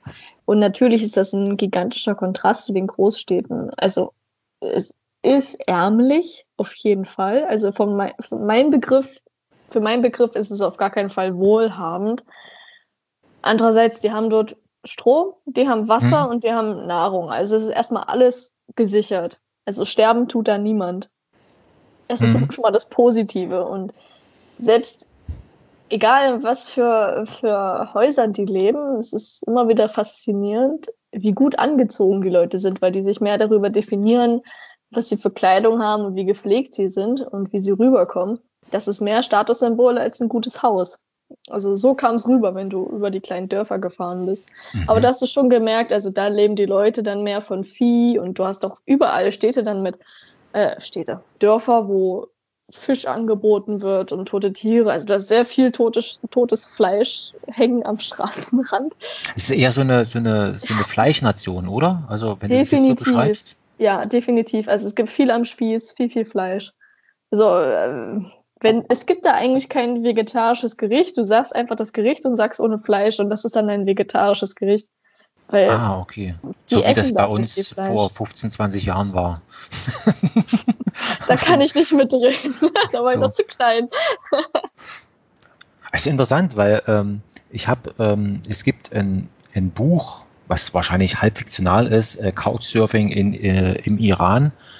Und da wird eben auch darüber äh, berichtet, dass dort alles mit tonnenweise Fleisch und so weiter, was, was mich ja eben wundert, weil es ja eigentlich eher eine warme Gegend ist dass man dort äh, mit, mit Fleisch so operiert, weil Fleisch verbinden wir immer mit Kühlkette und die Kühlkette darf nicht unterbrochen werden und so weiter und dass das dann dort, äh, sage ich mal, klar, es wird geräuchert und, und sonst irgendwas. Ja, das hat mir mal jemand erklärt, also aus dem arabischen Raum, mein Kumpel Ahmad, der meinte, die essen da kein Schweinefleisch, eben weil das nicht so gut haltbar ist. Nicht mal, weil es Haram ist, dort in der Gegend, sondern weil es sich nicht so gut hält. Und da essen die halt viel Ziege, Schaf, also das hast du da oft. Und Kühe. Mhm. Ja, du Ukraine, hast viel, viele Schafsherden, wenn du da durch die Gegend fährst. Das, das war uns aufgefallen. Also wir waren äh, ähm, eine Übernachtung haben wir auf dem Dorf gemacht und die wollten kein Geld oder sowas von uns haben, sondern äh, also musst, äh, wir waren äh, zwei Jungs und äh, sechs Frauen, acht Leute waren wir ins, insgesamt gewesen in so einem VW-Bus, ne, so einem größeren. Mhm. Und äh, da waren wir da eben auf dem Dorf, haben dort übernachtet und die äh, wollten keine, kein Geld von, von uns haben, weil sie gesagt haben, Geld können sie eh nicht ausgeben. Was sie aber gebrauchen könnten, wäre Arbeitskraft. Und da haben ja. wir dann, da haben wir dann, wir Jungs, ähm, äh, also ich, ich muss, ich muss dir jetzt nochmal sagen, ich bin ähm, ähm, Wirtschaftsinformatiker, also ähm, Kellerkind in dem Sinne und habe ganz dünne Arme und bin, okay. und bin dazu verdonnert worden, ein hinter dem Haus, also äh, in meiner Erinnerung sind das 500 Meter, es sind wahrscheinlich wesentlich kürzer, ähm, ein ellenlanges Feld, also äh, mhm. sozusagen in meiner Erinnerung 500 Meter lang und 20 Meter breit und da waren Kartoffeln angebaut und das, die müssen ja so angehäufelt werden und das ja. hatte ich nur als Aufgabe gehabt. Ähm, und, und das im, im ukrainischen Sommer. Ähm, aber wir, wir äh, also in, also bestimmt jenseits der 30 Grad. Weil, oh und, je. und du musst dir vorstellen, das hat äh, früh hat das begonnen, äh, ja, äh, wer arbeiten äh, muss, äh, der muss auch Schnaps trinken, also Wodka. und da habe ich schon gedacht, ach scheiße, ey, jetzt musst du hier mit diesem Dings und ähm, da habe ich gedacht, okay, komm, dann trinkst du jetzt halt, äh, trinkst du jetzt einen Schnaps, ne? dann haben wir einen Schnaps getrunken und dann haben wir noch einen Borscht gegessen und, und so weiter und dann sind wir da nur hinters, hinters äh, Haus gegangen und haben dort diese, diese ähm, Kartoffeln da angehäufelt und, und noch irgendwas gemacht und äh, genau, Ziegenhüten war ich auch gewesen. Also das war schon, das war schon äh, sehr eigenartig, diese ganze dörfliche, dörfliche Gesellschaft. Und so ähnlich stelle ich mir das jetzt auch so vor, wie du das jetzt berichtest. Also ähm, wahrscheinlich noch mit Brunnen äh, und, und so weiter. Und wie bewegen sich denn eigentlich die Leute dort, dort äh, also Autos gibt es jede Menge und die bewegen sich dann meistens mit äh, sieben, acht Mann in einem Auto. Also du siehst richtig, wie sich eine Familie da so stapelt. so, wie so, so, wie wir das kennen, äh, ähm, Linienbus oder sowas? Wenige. Also auch, ja, es gibt Linienbusse.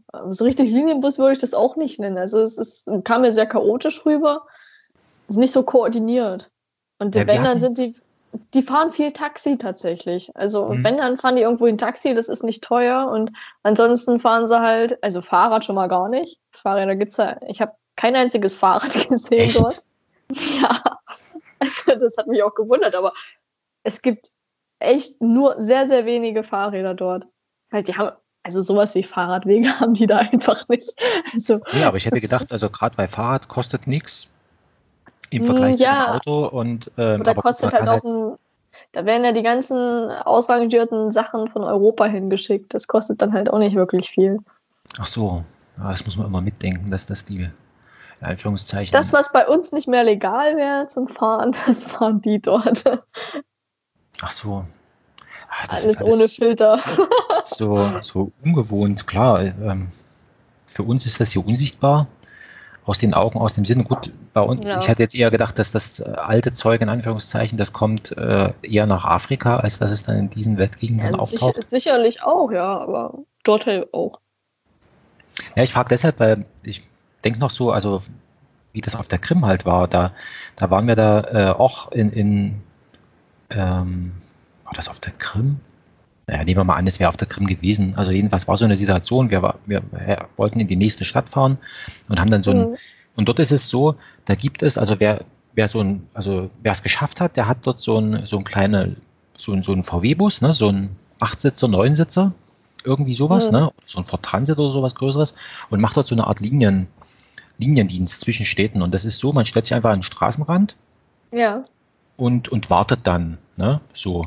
Und also es gibt keine offiziellen Haltestellen dort. Äh, und, und man wartet dann und dann hält, hält jemand an oder auch nicht. Und äh, dann fragt man halt, wo derjenige hinfährt und dann wird man mitgenommen. Und wir hatten da so einen alten Mann mitgenommen. Und das war lustig, weil der gesagt hat, naja, also wir wollten auch von dem King Geld haben und so weiter. Und hat gesagt, ja, es ist mir peinlich und so weiter ähm, macht Folgendes. Äh, heute Abend bin ich wieder da. Äh, ich wohne mit meiner Schwester zusammen äh, hier im Dorf. Ähm, den Weg werde ich euch nicht erklären. Ihr braucht bloß fragen, wo der Grieche wohnt. Das bin ich. und dann hat er uns für Abend zum Abendessen eingeladen. Da haben wir natürlich dann noch alles Mögliche dann mitgebracht und so weiter, weil das ist auch nur, aber der hat sich echt gefreut. Also so, in, also so eine informelle Art der, sag ich mal, also Fortbewegung und auch des Wirtschaftens und so weiter, so untereinander auf den Dörfern, das war dort, das war dort üblich. Und so ähnlich stelle ich mir das jetzt so vor, ähm, wie du das jetzt dort auf den, in den Nichtstädten dort ähm, in, in Kurdistan beschreibst. So Abwesenheit von Staatlichkeit, so, also und stelle ich mir es eigentlich so vor, oder? Nehme ich, nehm ich an, ja. Also ich kann es nicht genau sagen, wir haben uns nicht länger an den Orten aufgehalten, aber es hatte so den Eindruck. Das ist echt erstaunlich. Es ist, das ist ja wirklich auf der einen Seite ziemlich befriedet und, und auf der anderen Seite so alles noch im, noch im Fluss. Und wenn ihr euch damit mit Leuten unterhalten habt, ähm, haben die irgendwas über ihre Zukunftsvorstellungen irgendwie ähm, rausgerückt oder war das äh, so abwegig die Frage nach, äh, was stellst du dir vor, was mal irgendwie sein könnte, äh, so nach dem Motto, wir haben schon zu tun, dass wir wissen, was nächste Woche ist? ist eigentlich schade, dass wir das gar nicht so gefragt haben. Also wir sind durch die Stadt gelaufen und Leute haben uns manchmal angesprochen, weil wir Deutsche sind und haben sich gefreut, aber zu solchen Gesprächen kam es leider nicht. Ich wollte aber eigentlich Ende des Monats und Anfang nächsten Monats hm. nochmal nach Kurdistan. Leider fallen immer mehr Flüge aus, zumindest so, billigen wegen? Corona. Ja. Und es ist jetzt auch alles abgesperrt in, in Kurdistan. Also es gibt keine Neujahrsfeier, es gibt keine offenen Malls mehr, also ist alles zu. Sonst wäre ich nochmal hin und das hätte mich nämlich auch ziemlich interessiert. Ja, ist oft so, also dass man sozusagen beim, wenn man das erste Mal irgendwo hinkommt, dass man dann erstmal total überfahren ist. Ja. Wenn man dann, wenn man dann nochmal hinkommt, ähm, dann weiß man ja schon, was weiß ich. Also das Einfachste ist, wie funktioniert das hier auf dem Flughafen, wie komme ich hier mit dem Taxi? Also dann weiß man schon, dass man hier Taxi fährt und eben, was ja. weiß ich, ne? also diese ganzen, ähm, sage ich mal, so Überraschungsmomente, die einen am Anfang so verunsichern. Ja. Und wenn du jetzt nochmal dorthin fahren würdest, was würdest du dir da nochmal angucken? Oder was würdest du dir überhaupt angucken? Was würde dich da noch interessieren, abseits von der lokalen Bevölkerung? Also als Zahntechnikerin habe ich die ganze Zeit geschaut, ob ich irgendwo ein Labor finde, wo ich mal reingucken kann. Und jetzt habe ich tatsächlich nach meinem Aufenthalt dort jemanden bei Instagram kennengelernt, der Zahnarzt und Zahntechniker ist. Und mich interessiert das total, wie die da ihren Zahnersatz fertigen. Ich habe davon keine Ahnung, was sie da nutzen. Das fände ich mal ganz interessant, da reinzuschnüffeln. Aber ich habe auch andere Freunde dort in Erbil und ich möchte eigentlich äh, von, meinem, von meinem besten Freund, der wohnt in Deutschland, ist der kleine Bruder in Erbil und der kann nicht nach Deutschland und der große Bruder kann nicht nach Erbil und ich bin die einzige, so. das einzige mhm. Bindeglied zwischen den beiden. Das finde ich total traurig. Und da ist noch mehr Verwandtschaft und die muss ich auch noch kennenlernen. es gibt noch viel zu tun. Aber es ist da eigentlich ganz schön, wenn man so den, also ich finde das immer ganz, ganz gut, wenn man so jemanden vor Ort hat, der einen, der, sage ich mal, also wo man zumindest, ich meine, klar, man ist dort immer Gast, man ist dort immer in so einer ja. Gastsituation drin, man kriegt wahrscheinlich, also durch diese Gastfreundschaft wiederum wird da auch viel verdeckt. Also ähm, ist doch eigentlich schön, wenn man, wenn man so dann jemanden vor Ort hat, oder? Also das macht es doch eigentlich sehr viel einfacher. Auf, je, auf jeden Fall. Definitiv. Also man sieht dann wahrscheinlich auch mehr, weil die Leute einen zu Orten führen, die man so wahrscheinlich nicht kennt, ja, auch Enno ja. wahrscheinlich noch nicht kennt. Ja. Und wie ist das eigentlich? Also ähm, du sagst, die können nicht hierher, ähm, aber du musst doch, also wenn ich es mal organisatorisch gefragt, wo, also wenn es eine autonome Republik ist, dann ähm, haben die dort so, ja, wahrscheinlich, also offiziell gehört es ja noch zum Irak, ne? Das heißt, du musst so tun, als wenn du in den Irak einreist oder also nee, sozusagen papiermäßig nee, oder ist das tatsächlich ähm, einfach hinfahren und gut? Ich fliege einfach hin und hole mir dann vor Ort, also ich weiß gar nicht, wie lange das ginge, aber wenn ich sage, ich möchte eine Woche hier bleiben, kriege ich einen Stempel in meinen Reisepass und Ah, okay. Weil damals bei der Ukraine, ähm, da war das, also das war sehr kompliziert. Also man musste erst, äh, genau, wie war denn das bei der Botschaft, irgend so ein Visum dann beantragen und äh, dann brauchte man, brauchte man noch eine Einladung. Das war noch, das war das ganz Wichtige. Man brauchte also jemanden vor Ort, der irgendwie sagt, ja, äh, die gehören zu mir. ähm, naja, ich meine, also ja, vor, vor 20 Jahren war das noch anders. Also die, ich vermute, der Hintergrund wird gewesen sein, dass die halt garantieren wollten, dass du da halt dort über mehrere Tage bist und richtig Geld ausgibst. Ja. Ne? Also und dann eben im Hotel bist und so weiter. Ne? Also, aber dadurch, dass es bei uns alles so halb privat gemacht war, ähm, aber das war halt mit, mit Visum und so weiter. Und ne? wenn du jetzt sagst, du gehst fährst einfach hin, zack, und, und, äh, und, ja, und fertig. Problem. Aber das ist halt der Luxus bei einem deutschen Reisepass, ne? Ja gut, das kommt wahrscheinlich noch hinzu. Ne? Das, das, das also das merke ich jetzt immer wieder, wie sehr doch ich eigentlich froh sein kann darüber. Also mein Kumpel, der ist Flüchtling aus Syrien und der würde wirklich gerne seine Familie besuchen, kann aber nicht. Also es funktioniert nicht. Mhm. Der, darf, der darf nicht überall reisen und ehrlich gesagt hätte ich Sorge, dass er irgendwo hinreist und am Ende vielleicht gar nicht mehr zurück darf. Das ist aber die andere Sache. Und die ja, Kurden genau. dürfen auch nicht einfach nach Deutschland reisen. Das ist echt und warum eigentlich? Also, weil, es, weil sie dort aus einem Krisengebiet kommen oder was? Ich weiß es nicht genau. Aber ob sie hier Urlaub machen dürfen, weiß ich nicht. Ich denke, das wäre schon möglich. Aber ich glaube, die kriegen keinen längeren Aufenthalt. Also ich kann mir das nicht vorstellen. Also zumindest klang das in meinen Ohren immer sehr kompliziert, das Hin und Her. Also wie ja, das ist, ob man in Deutschland so einfach eine Aufenthaltsgenehmigung bekommt als, als Kurde, weiß ich nicht. Keine Ahnung. Ja, wie so ein Tourist. Also ich meine, so wenn, wenn du jetzt als, ja, das ist halt das Blöde, weil wir so privilegiert sind mit unseren Pässen ja, und so weiter. Wir machen uns da nie Gedanken. Also, ja, richtig. Ähm, Für mich ist das selbstverständlich, aber ich glaube, dass es andersrum überhaupt nicht so einfach ist. Dass man mit solchen Sachen da konfrontiert ist, ja, finde ich auch irgendwie seltsam. Also, also echt komisch. Ne? Also auf der einen Seite ist es für uns relativ unkompliziert, also steigst, na gut, du musst einen Flug buchen, zack, dann bist ja. du da unten.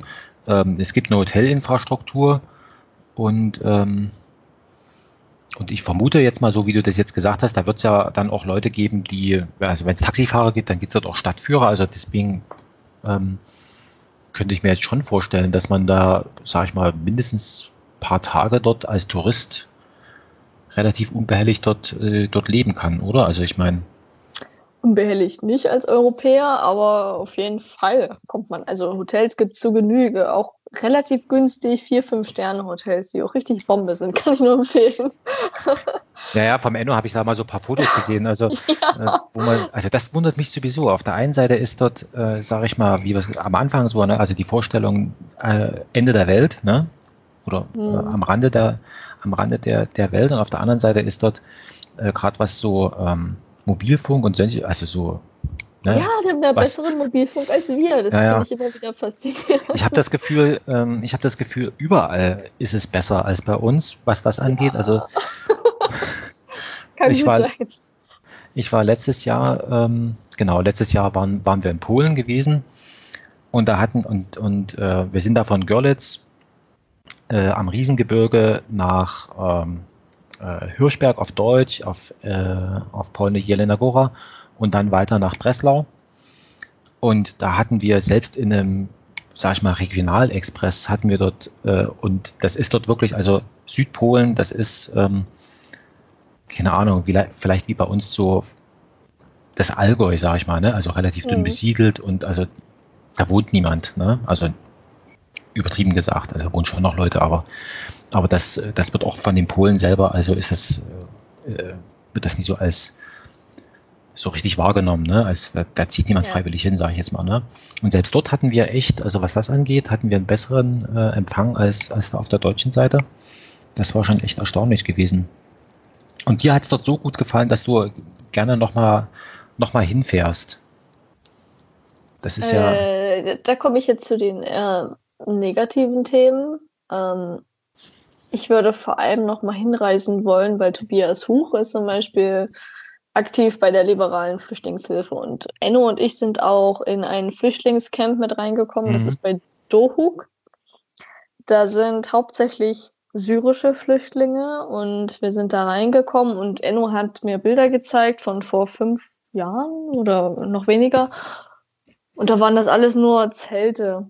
Und als wir da reingekommen sind, waren das schon richtige Gebäude, die da standen. Also es war ein gigantisches Flüchtlingscamp und Kurdistan hat wirklich viele Flüchtlinge aufgenommen und bekommt aber extrem wenig Unterstützung. Also da standen die Unterstützer dran, draußen an einer großen Tafel und äh, Deutschland war da wirklich nicht wirklich vertreten. Und das fand ich ziemlich traurig, weil wir stecken mega viele Millionen, Milliarden in die Türkei mittlerweile. Mhm. Aber anstatt dass man wirklich Kurdistan mit unterstützt, die ja ihre Flüchtlinge vielleicht auch wirklich besser behandeln als die Türkei, muss man ja in Anbetracht der neuesten. Ach, das machen die dort, also das findet dann dort trotzdem noch statt. Also, dass die sich tatsächlich, also, weil jetzt gerade, weil du gerade sagst, syrische Flüchtlinge und so weiter, das war für mich immer abgebucht unter, ähm, unter, das machen, das, das machen ja die, die, die Türken und. Äh, nee, nee, nee. Ah, die Türkei, ich habe eher das Gefühl, dass die Türkei mit dem Geld nicht wirklich das Geld nimmt und wirklich für die Flüchtlinge was aufbaut, sondern dass man damit eher seinen Krieg in Syrien finanziert. Das ist ja das Problem. Man produziert ja immer mehr Flüchtlinge. Okay. Und Kurdistan macht das nicht. Kurdistan produziert keine Flüchtlinge, nimmt aber Flüchtlinge auf und kümmert sich darum. Also fände ich es besser, wenn man dort sein Augenmerk drauf richtet. Und ich bin ja nun mal auch Politikerin mit Leib, ja. Seele, auch wenn es eine Satirepartei ist. Aber wir haben in Leipzig auch zwei Leute im Stadtrat sitzen und ich würde mir wirklich wünschen, dass mal das Ziel ist, dass man eine Städtepartnerschaft erreicht mit Erbil beispielsweise, Erbil und Leipzig. Ja. Und dass man einfach die Kurden unterstützt und sagt, okay, wir wissen, wir, wir kennen, wir kennen euch, wir, wir wissen um eure Situation und wir unterstützen euch und ihr seid nicht alleine. Denn ich glaube, umso weniger Bedeutung ein Land hat, umso weniger es Öffentlichkeit hat, umso weniger wertvoll ist auch das Leben, was es beinhaltet. Weil so kommt es mir nämlich vor, dass es scheißegal ist, wenn da Bomben drauf fallen, solange das Land niemand kennt. Wenn das Land ja, genau, also das, das, das, ist ja das, was ich vorhin so, so meinte, ne? Also das kommt jetzt in einem anderen Zusammenhang nochmal wieder, so nach dem Motto, äh, der, die, derjenige, den, den, ich, den ich kenne, den bringe ich nicht um. Ne? Und in dem Falle ja, wäre es ja, ja, sogar genau, so, gerade in, in, diesen Städtepartnerschaften, da gibt es ja dann immer, äh, ich sag mal, Schüleraustausch und solche Sachen, ne? also wo ja, es genau. rein äh, darum geht, ähm, also wie heißt Neudeutsch, Sichtbarkeit schaffen. Ne? Also ähm, und das habe ich, wie gesagt, ich habe jetzt, also aus Anlass unseres Gesprächs, äh, hab, ich bin ja selber mal mit offenen Augen hier durch die Gegend gegangen, bei uns hier in, in, in Dresden Und ähm, Ach, du warst in Dresden, mein Beileid. Ja, ja, ja also äh, heute ist heute ist äh, heute, Heute ist zwar Montag. Heute ist zwar Montag, aber ähm, nee, die, die äh, Montagsspaziergänger, ähm, die sind erst irgendwie nächste Woche wieder, wo glaube ich, dran oder was. Also, Uh.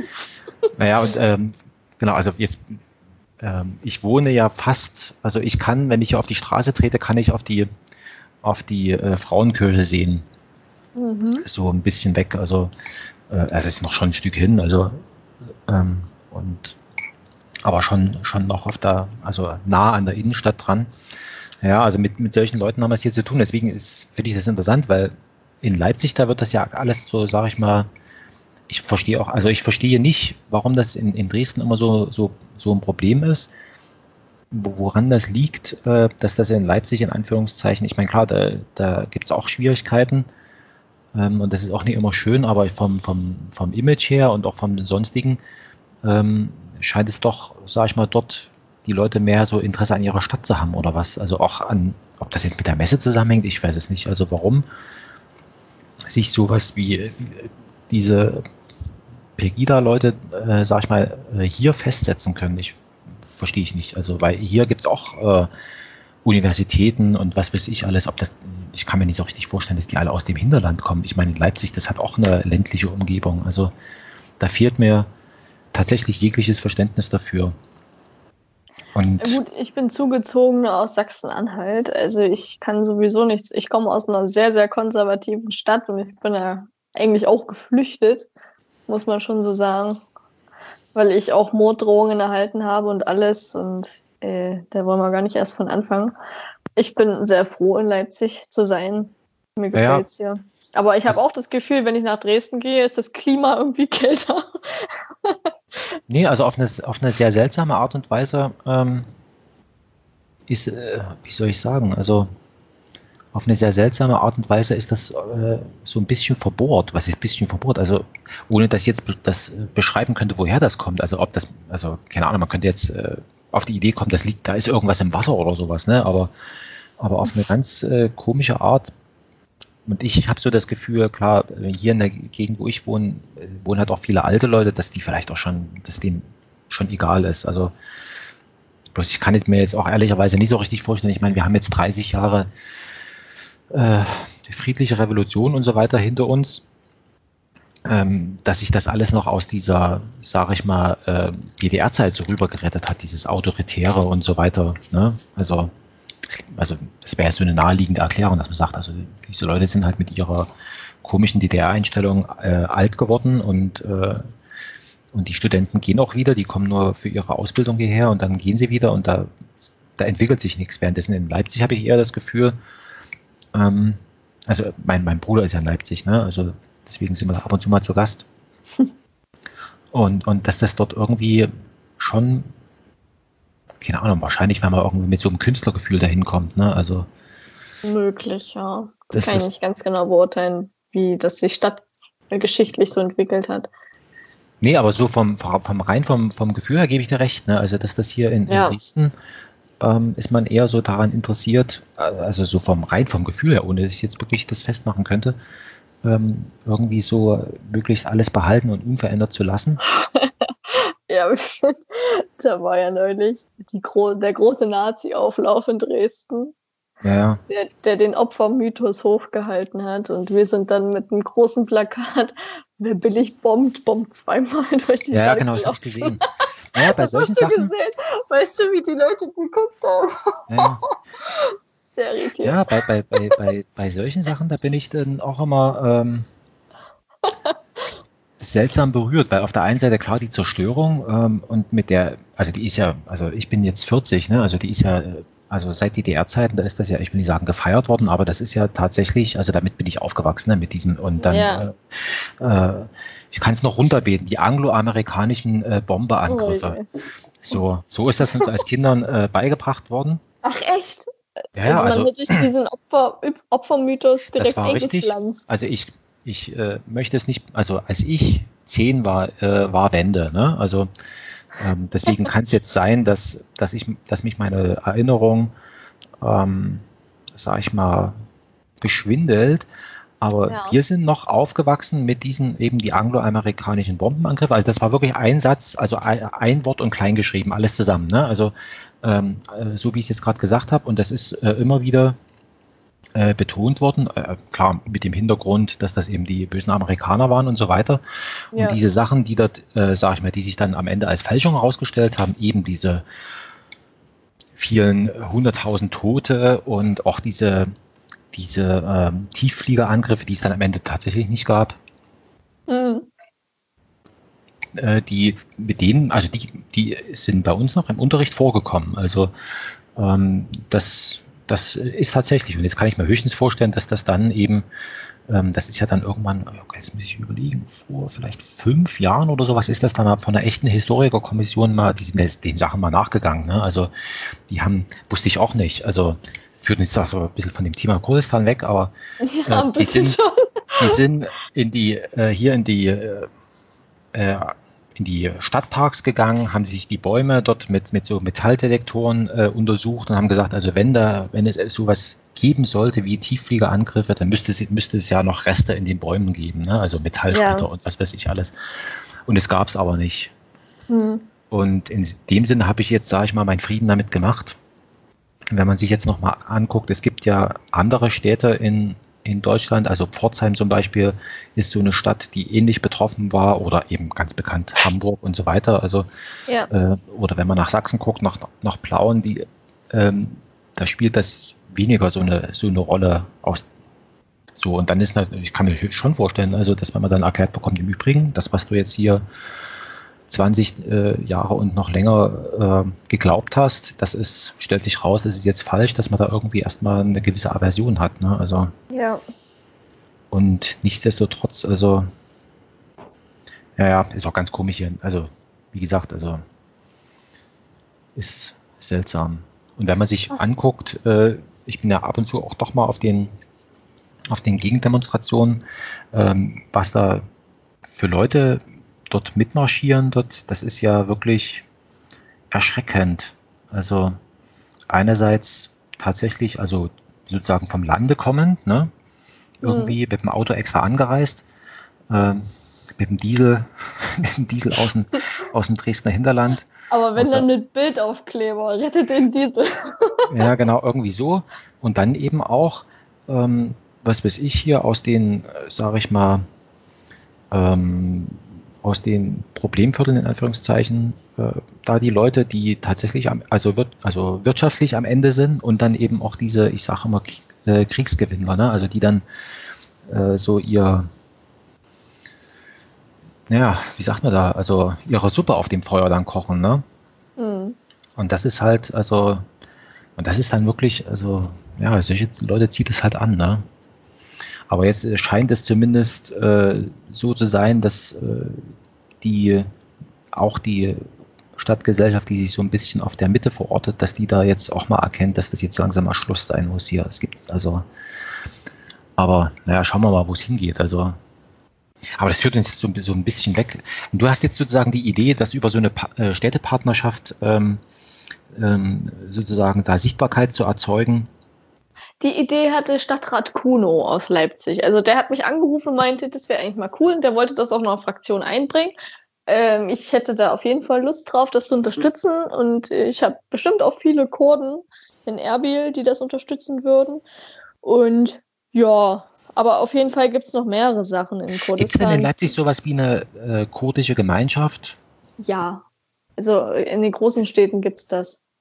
Also Auf hier, wie gesagt, Fall. also hier gibt es das bestimmt auch, aber nicht so, dass ich das nee, jetzt. Es ist nicht präsent, nein, aber in Leipzig hat man schon gesehen, als die Konflikte wieder aufkamen mit der Türkei und als die Türkei in Rojava einmarschiert ist, auf jeden Fall. Hier sind sehr viele Kurden auf die Straße gegangen und haben gebrüllt, dass Erdogan ein Terrorist ist und diesen Ausspruch konnte ich nur unterstützen. Also, ja.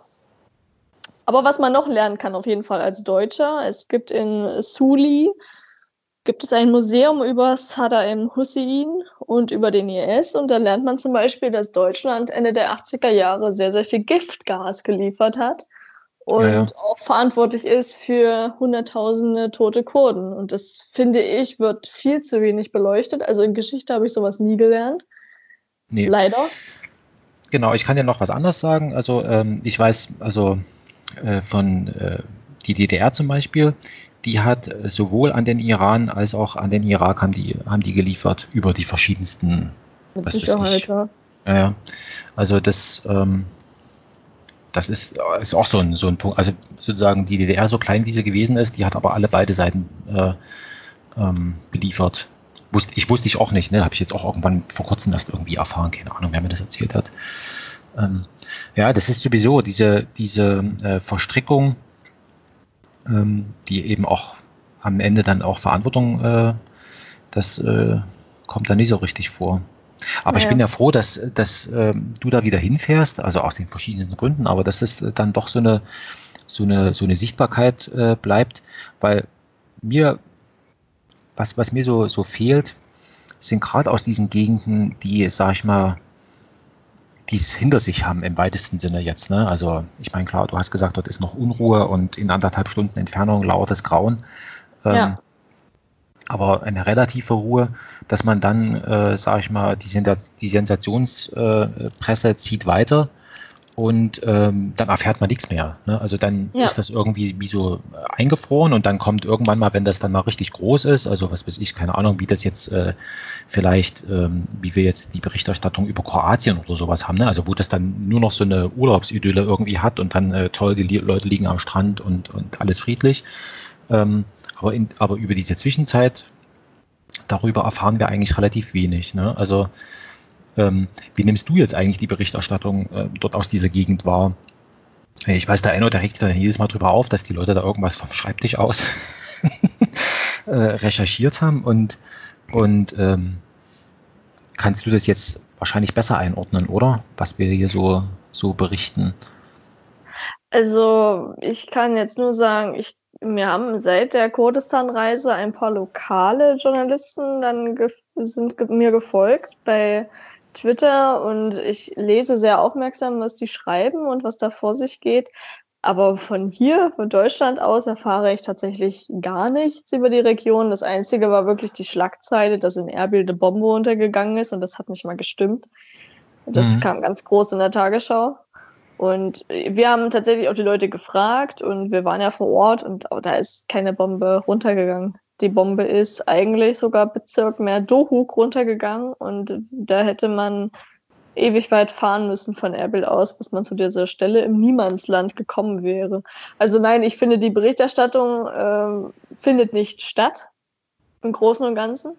Also wenn dann nur im kleineren Stil für Leute, die sich äh, dafür interessieren, aber so die großen Sender überhaupt nicht. Ja, weil, weil so so lokale, ähm, also sonst hat man ja, in, sag ich mal, in jedem Land irgendwie zumindest einen Korrespondenten irgendwie in, in räumlicher Nähe irgendwie, aber so aus der Gegend, das ist alles, da hat man niemanden, ne? Also so von den öffentlich-rechtlichen, die, die sind da, die, die sind dort nicht vertreten.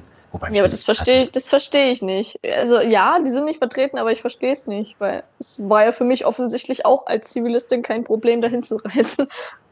Also ja, selbst wenn, für also, kein Problem sein, ja. Es gibt ja, sage ich mal, mutige äh, Reporter, die dann dort ja. vor Ort sind, aber wenn dort NGOs sind, also sage ich mal äh, UN und so weiter, äh, die sich dort bewegen, ähm, dann sollte es ja eigentlich auch für einen Journalisten, der dort, sage ich mal, gut, sich in diesen Kreisen dann auch bewegt und dann ab und zu mal rausfährt aufs Land oder sowas, äh, das finde ich immer schade, dass das für uns eben tatsächlich unsichtbar ist und wir dann jahrelang in diesem Bewusstsein, ähm, sage ich mal, leben, mehr oder weniger, ähm, dass dort alles ganz grauenvoll ist und wir diese, das, das dieses sozusagen Wachsen des kleinen Pflänzchen Kurdistan, dass wir das eben nicht sehen. Ne? Also ist ja irgendwie komisch. Ne? Also, ja. Der, der, liebe, der liebe Enno leistet da ganz viel Aufklärungsarbeit. Also ich glaube, wenn man dem folgt bei Twitter, dann ja lernt man schon viele neue Sachen kennen über Kurdistan. So ging es mir auch. Also ich konnte mir von dem Land überhaupt gar keinen Begriff machen, bevor mir Enno nicht davon erzählt hat. Und als ich meiner Familie gesagt habe, ich reise nach Kurdistan, die waren alle sehr geschockt und dachten, genau, als junge Frau fährst du nach Kurdistan. ja, schlimm. Aber du bist wiedergekommen, also das. Ich bin wiedergekommen. ja, sogar aus Mosul wiedergekommen. Das hat alles ja. geklappt.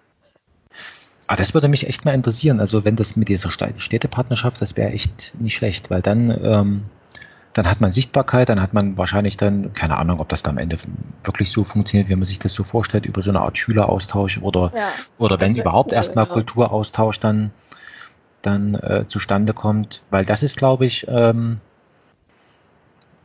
das ist, glaube ich, so das, das Wesentliche. Also wenn man Sichtbarkeit hat, dass sich dann auch die Leute dafür interessieren und vielleicht sogar dann doch mal hinfahren. Ne? Also ich meine, gut, ja. wie lange seid ihr geflogen? Drei Stunden? Vier? Äh, länger, fünf, sechs, eher so ja. die Dreh. Es ja. ist eine Zeitverschiebung von zwei Stunden, wenn man nach Kurdistan fliegt. Aber es ist ja noch, sag ich mal, gut. Das ist, ist machbar auf jeden Fall. Also es hält der Körper gut aus. Wenn man, wenn man in die Türkei zum Urlaub fahren kann, dann kann man noch ein paar Kilometer dranhängen. Richtig. Ich wollte wollt vor Jahren, wollte ich, wollte ich mal nach Iran, da gab es mal so ein kleines Fenster, ähm, wo, wo es möglich gewesen wäre, in Iran zu kommen, aber da hatte ich dann dummerweise doch keine Zeit. Weil das wäre auch mal interessant, also sich das dort anzugucken.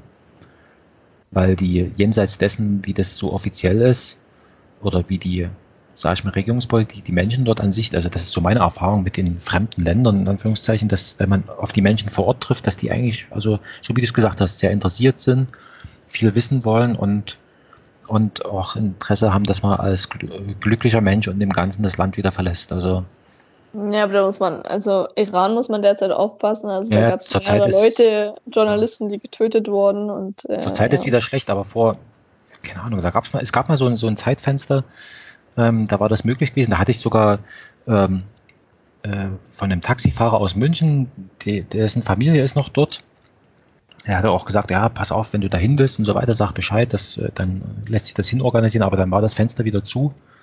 Also ja. das ist manchmal, ähm, spielt einem da die Geschichte einen Streich. Ich wüsste ja auch nicht, ob ich mit meinem äh, Kurdistan-Stempel überhaupt einreisen dürfte. Ja gut, Keine Ahnung. schmeißt du den Pass weg und holst dir einen neuen. Also. Ja, natürlich, aber. Ja, also Bekannter von mir, der war auch lange Zeit in, in Saudi-Arabien und der hatte auch zwei Pässe gehabt, also einen für Saudi-Arabien und einen für, für den Rest der Welt. Ja, weil das traurig, ist echt traurig, dass man das ja. machen muss. ja, also der, was der so berichtet hat, ich meine, der war zum Arbeiten dort unten, aber das war auch, also der hat gesagt, als Ausländer, klar, als westlicher Ausländer bist du dort hoch angesehen, aber du kannst dich dort halt im Grunde genommen nur in Riyadh bewegen. Und das okay. öffentliche Leben das spielt sich dort in diesen großen Einkaufszentren äh, statt. Überall alles voll mit Religionspolizei und, im, und, du darfst ja dort nichts mit hinnehmen. Also Bücher sind verboten, äh, außer Koran. Oh, also, naja, also du kannst dort nichts mit, mit hinnehmen, das ist alles sehr reglementiert und dann bist du halt, also wenn du nicht arbeitest, bist du halt in irgendeinem Einkaufszentrum und, und wartest, dass der Tag rumgeht, in Anführungszeichen. Ne? Also ähm, klar, der hat auch Bezüge zu seiner, zu seinen lokalen Kollegen gehabt und so weiter, ne? aber ähm, ist halt immer schade in diesen, weil an sich, also gerade im Iran, das ist eine Kultur, die ist ja mehrere tausend Jahre alt. Also da gibt es schon ja. eben auch was zu entdecken. Ne? Und so wie du es eben auch als Erbiger gesagt hast, finde ich gut, dass du da wieder hinfährst. Ich hoffe. Also hast, du, mein... hast du einen Blog oder sowas, wo du deine Reiseerinnerung irgendwie nochmal zum Nachlesen verarbeitest? Nee, noch nicht, aber ich habe mir schon überlegt, ob ich mir nicht irgendwann mal sowas anlege, aber ich habe festgestellt, das macht viel Arbeit. Wir können es auch ganz anders machen. Ähm, wenn du wieder da bist, dann, dann äh, telefon, also wie sagt man das, skypen wir wieder und dann brauchst du es nicht aufschreiben. da ist ja Internet, da geht das. Genau, also das finde ich, finde ich, finde ich gut, dass du dann nochmal, also da, äh, das würde mich nochmal interessieren, wie dann deine Eindrücke sind, weil du dann bestimmt nochmal erstens mal was ganz anderes siehst und auch nochmal viel mehr. Das ist bestimmt nochmal, jetzt äh, wird es dich wahrscheinlich einfach so überfahren haben. Aber so für den ersten Eindruck finde ich gut. Ihr Wie alt bist du einfach? Man soll es nicht fragen, aber ähm, du bist 25. Nee, 22. 22, okay. Äh, was ich auf jeden Fall empfehlen kann für jeden, der dorthin fliegen möchte, ist einmal die Zitadelle in Erbil, die ist wunderschön und den Bazar natürlich, das muss man mitnehmen. Mhm. Dann in Suli auf jeden Fall das Museum besuchen über den mhm. IS und Saddam Hussein. Das ist sehr eindrücklich. Dann gibt's da diverse Städte, äh, wo wir noch hin wollten und nicht hin konnten, war glaube ich Ninive. Äh, wenn ich mich jetzt richtig erinnere, war das die Stadt, wo es einen Gasangriff gab. Ich will jetzt nichts Falsches erzählen, ist nur das, was ich glaube, mhm. was es war. Äh, und auf jeden Fall Dohuk, Lake Mosul mhm. ist in der Nähe. Mhm. Lake Mosul kann man halt in alle Himmelsrichtungen schauen. Da hat man einmal die Türkei, da hat man einmal Syrien und man hat den Irak. Und es ist wunder wunderschön. Dohuk ist wunder wunderschön. Du kannst in die Stadt gehen und dann gehst du einfach auf die Berge hinauf und dann geht die Sonne unter und du schaust auf die Stadt und da oben sind Shisha-Bars und das, was ich sehr lustig fand, da oben an den Abhängen stehen Schaukeln. Das heißt, du kannst, wenn, wenn du Pech hast, springst du ab und fällst einfach nur den Berg runter. Aber du hast dann auf jeden Fall hinter dir. also, das fand ich irgendwie süß und makaber zugleich. Das ist fantastisch. Also, die Landschaft ist wunderschön. Also, wenn du Fotograf bist und Motive suchst, dann komm nach Kurdistan. Es gibt kaum schönere Landschaften. Ja, gerade, also wie du das jetzt gerade gesagt hast, also ähm, klar, immer im Hinterkopf, das ist erst noch alles im Entstehen, aber so ganz ja. grundsätzlich, ich sag mal so, ähm, was weiß ich, wenn man jetzt äh, Backpacker in Südostasien gewesen ist, wird man, wird man dort mit Sicherheit auch Klar. Äh, überleben können. Und, ja. und äh, durch die Gastfreundschaft und so weiter, ähm, gut, Mosul, das, äh, das wird jetzt nicht jeder wollen, aber muss man ja auch nicht. Und es gibt ja noch. Nee, da, äh, da kommt man noch nicht hin. da da, da gibt es ja noch genug andere Sachen, die man sich angucken kann. Ah, das ist ja echt, echt schön. Schön. Liz, ich bin am Ende mit meiner Sprache. Ich bin total geplättet von deinen Erlebnissen. Gleichfalls. Wir haben sehr viel auch über die Ukraine gesprochen. Ja, ja, also ähm, habe ich jetzt vielleicht auch ein bisschen viel erzählt, weil ich eigentlich was nicht von dir wissen wollte. Aber das ist dann, äh, wenn die Assoziationsmaschine einmal losläuft, ähm, dann überfällt es auch mich. Finde ich echt gut. Und wie gesagt, also ähm, wenn dir das auch so Spaß gemacht hat, ähm, wenn du wenn du das nicht aufschreiben willst, was du erleben, erlebt hast und auch erleben wirst, ähm, dann können wir gerne nochmal skypen und dann machen wir noch einen Podcast draus. Auf jeden Fall. Ich möchte nämlich Anfang April auch nach Lesbos reisen. Uh. Ich hoffe, es klappt, weil wenn jetzt natürlich ein Bürgerkrieg dort ausbricht, wird es schlecht, aber ansonsten ja. steht die Reise ziemlich fest. Da habe ich jetzt am Wochenende auch die allerschlimmsten Nachrichten irgendwie von dem Erik Mark, wie heißt der? Ja, Erik Marquardt. Ja. Ich weiß aber nicht richtig, wie man das, das ausspricht. Genau, der hat das Allerschlechteste, also weil dort mittlerweile irgendwie ähm, die Leute dort von außen, also irgendwelche Nazis von außen kommen und dann irgendwie ja. denken, sie müssen das dort noch alles befeuern. Das ist das, also das ist dort echt gefährlich, ne? Also. Schlimm. Ja. Also werden Journalisten verprügelt, NGO-Leute werden verprügelt, Volunteers, es ist ätzend. Und das finde ich wieder scheiße, dass deutsche Nazis extra dorthin reisen, um Wehrlose zu verprügeln. Aber es wurden einige auch schon wieder des Landes verwiesen. Das finde ich wiederum ganz gut. Und ja, waren auf die Schnauze bekommen. Ja, ich hatte, ich hatte das äh, bloß mitbekommen, dass irgendwie, ich hatte es gelesen, dass die Bundespolizei wo in Düsseldorf Leute rausgefischt hat. In Düsseldorf? Die, die dort, die dorthin fliegen wollten. Zumindest habe ich so gelesen.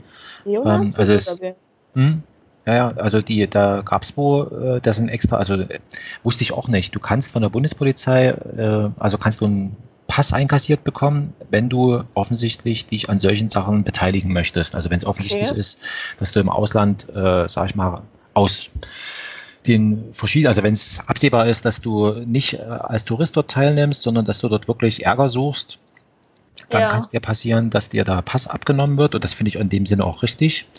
Ähm, ja. Und das hat sich wohl angekündigt. Deswegen hat mich das dann auch gewundert, dass das dann, ähm, also ist gewundert, klar, irgendwie, äh, die Leute finden dann immer einen Weg, dann wie sie da hinten hinkommen. Ähm, und dass es jetzt eben so gefährlich ist. Also, naja, schauen wir mal. Ja, ich meine, klar. Und auf der anderen Seite sitzt man dann hier in Deutschland in seiner, na gut, du machst was. Du brauchst dir nichts vorwerfen lassen. Äh, auf, der anderen Seite, auf der anderen Seite, ja, was denn, du, du fährst in diese Gegenden äh, und, und bist sozusagen unser Auge und berichtest darüber. Und das ist ja schon mal, ähm, ist ja schon mal viel wert. Also, dass man überhaupt etwas über diese Zustände dort erfährt ähm, und, und sich dann hoffentlich irgendwas Sinnvolles dann gerade auf der politischen Ebene dann anschließt. Ne? Also das ist ja sowieso, ja. ich meine, garantieren kann man es nicht, aber wenn es erstmal ja. Sichtbarkeit hat und verbreitet wird, ähm, dann, hat, dann macht man es zumindest ähm, der politischen Ebene schwerer, das zu ignorieren. Das heißt nicht, dass es dann immer aufgeht, aber Aber in dem Sinne, schön. Ich finde das toll. In deinem Alter, mein Gott, also. Ja, ich denke auch, eigentlich müsste ich schon 30 sein, aber.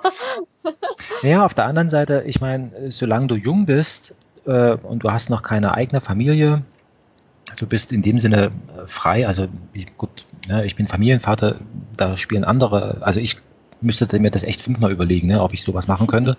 Ja, Gut, nach, nach Kurdistan, so wie du es berichtet hast, ist es ungefährlich, ne, aber dort in, in echte, sag ich mal, Krisengebiete, wie das in Lesbos da ist, ähm, das ist, das ist dann nochmal was anderes. Ne? Und klar, solange du jung bist, mach es. Und ähm, zu meinem Ältesten, der ist jetzt, äh, der wird jetzt 16, da sage ich immer, ähm, das, was man erlebt hat, das, das schleppt man sein Leben lang mit sich rum, das kann einem niemand mehr wegnehmen. Und in irgendeiner, ähm, also an irgendeiner Stelle erinnert man sich dann mal wieder gerne dran, äh, was man so alles erlebt hat. Und, und ähm, genau, und in dem Sinne ist es tatsächlich äh, auch für einen persönlich nochmal noch mal wertvoll, dass man da unten gewesen ist. Auch wenn man das jetzt ja. vielleicht am Anfang so als, so nach dem Motto, ich fahre jetzt dort runter und das ist ja alles so unter dem, man weiß nicht, was einen dort erwartet, ne?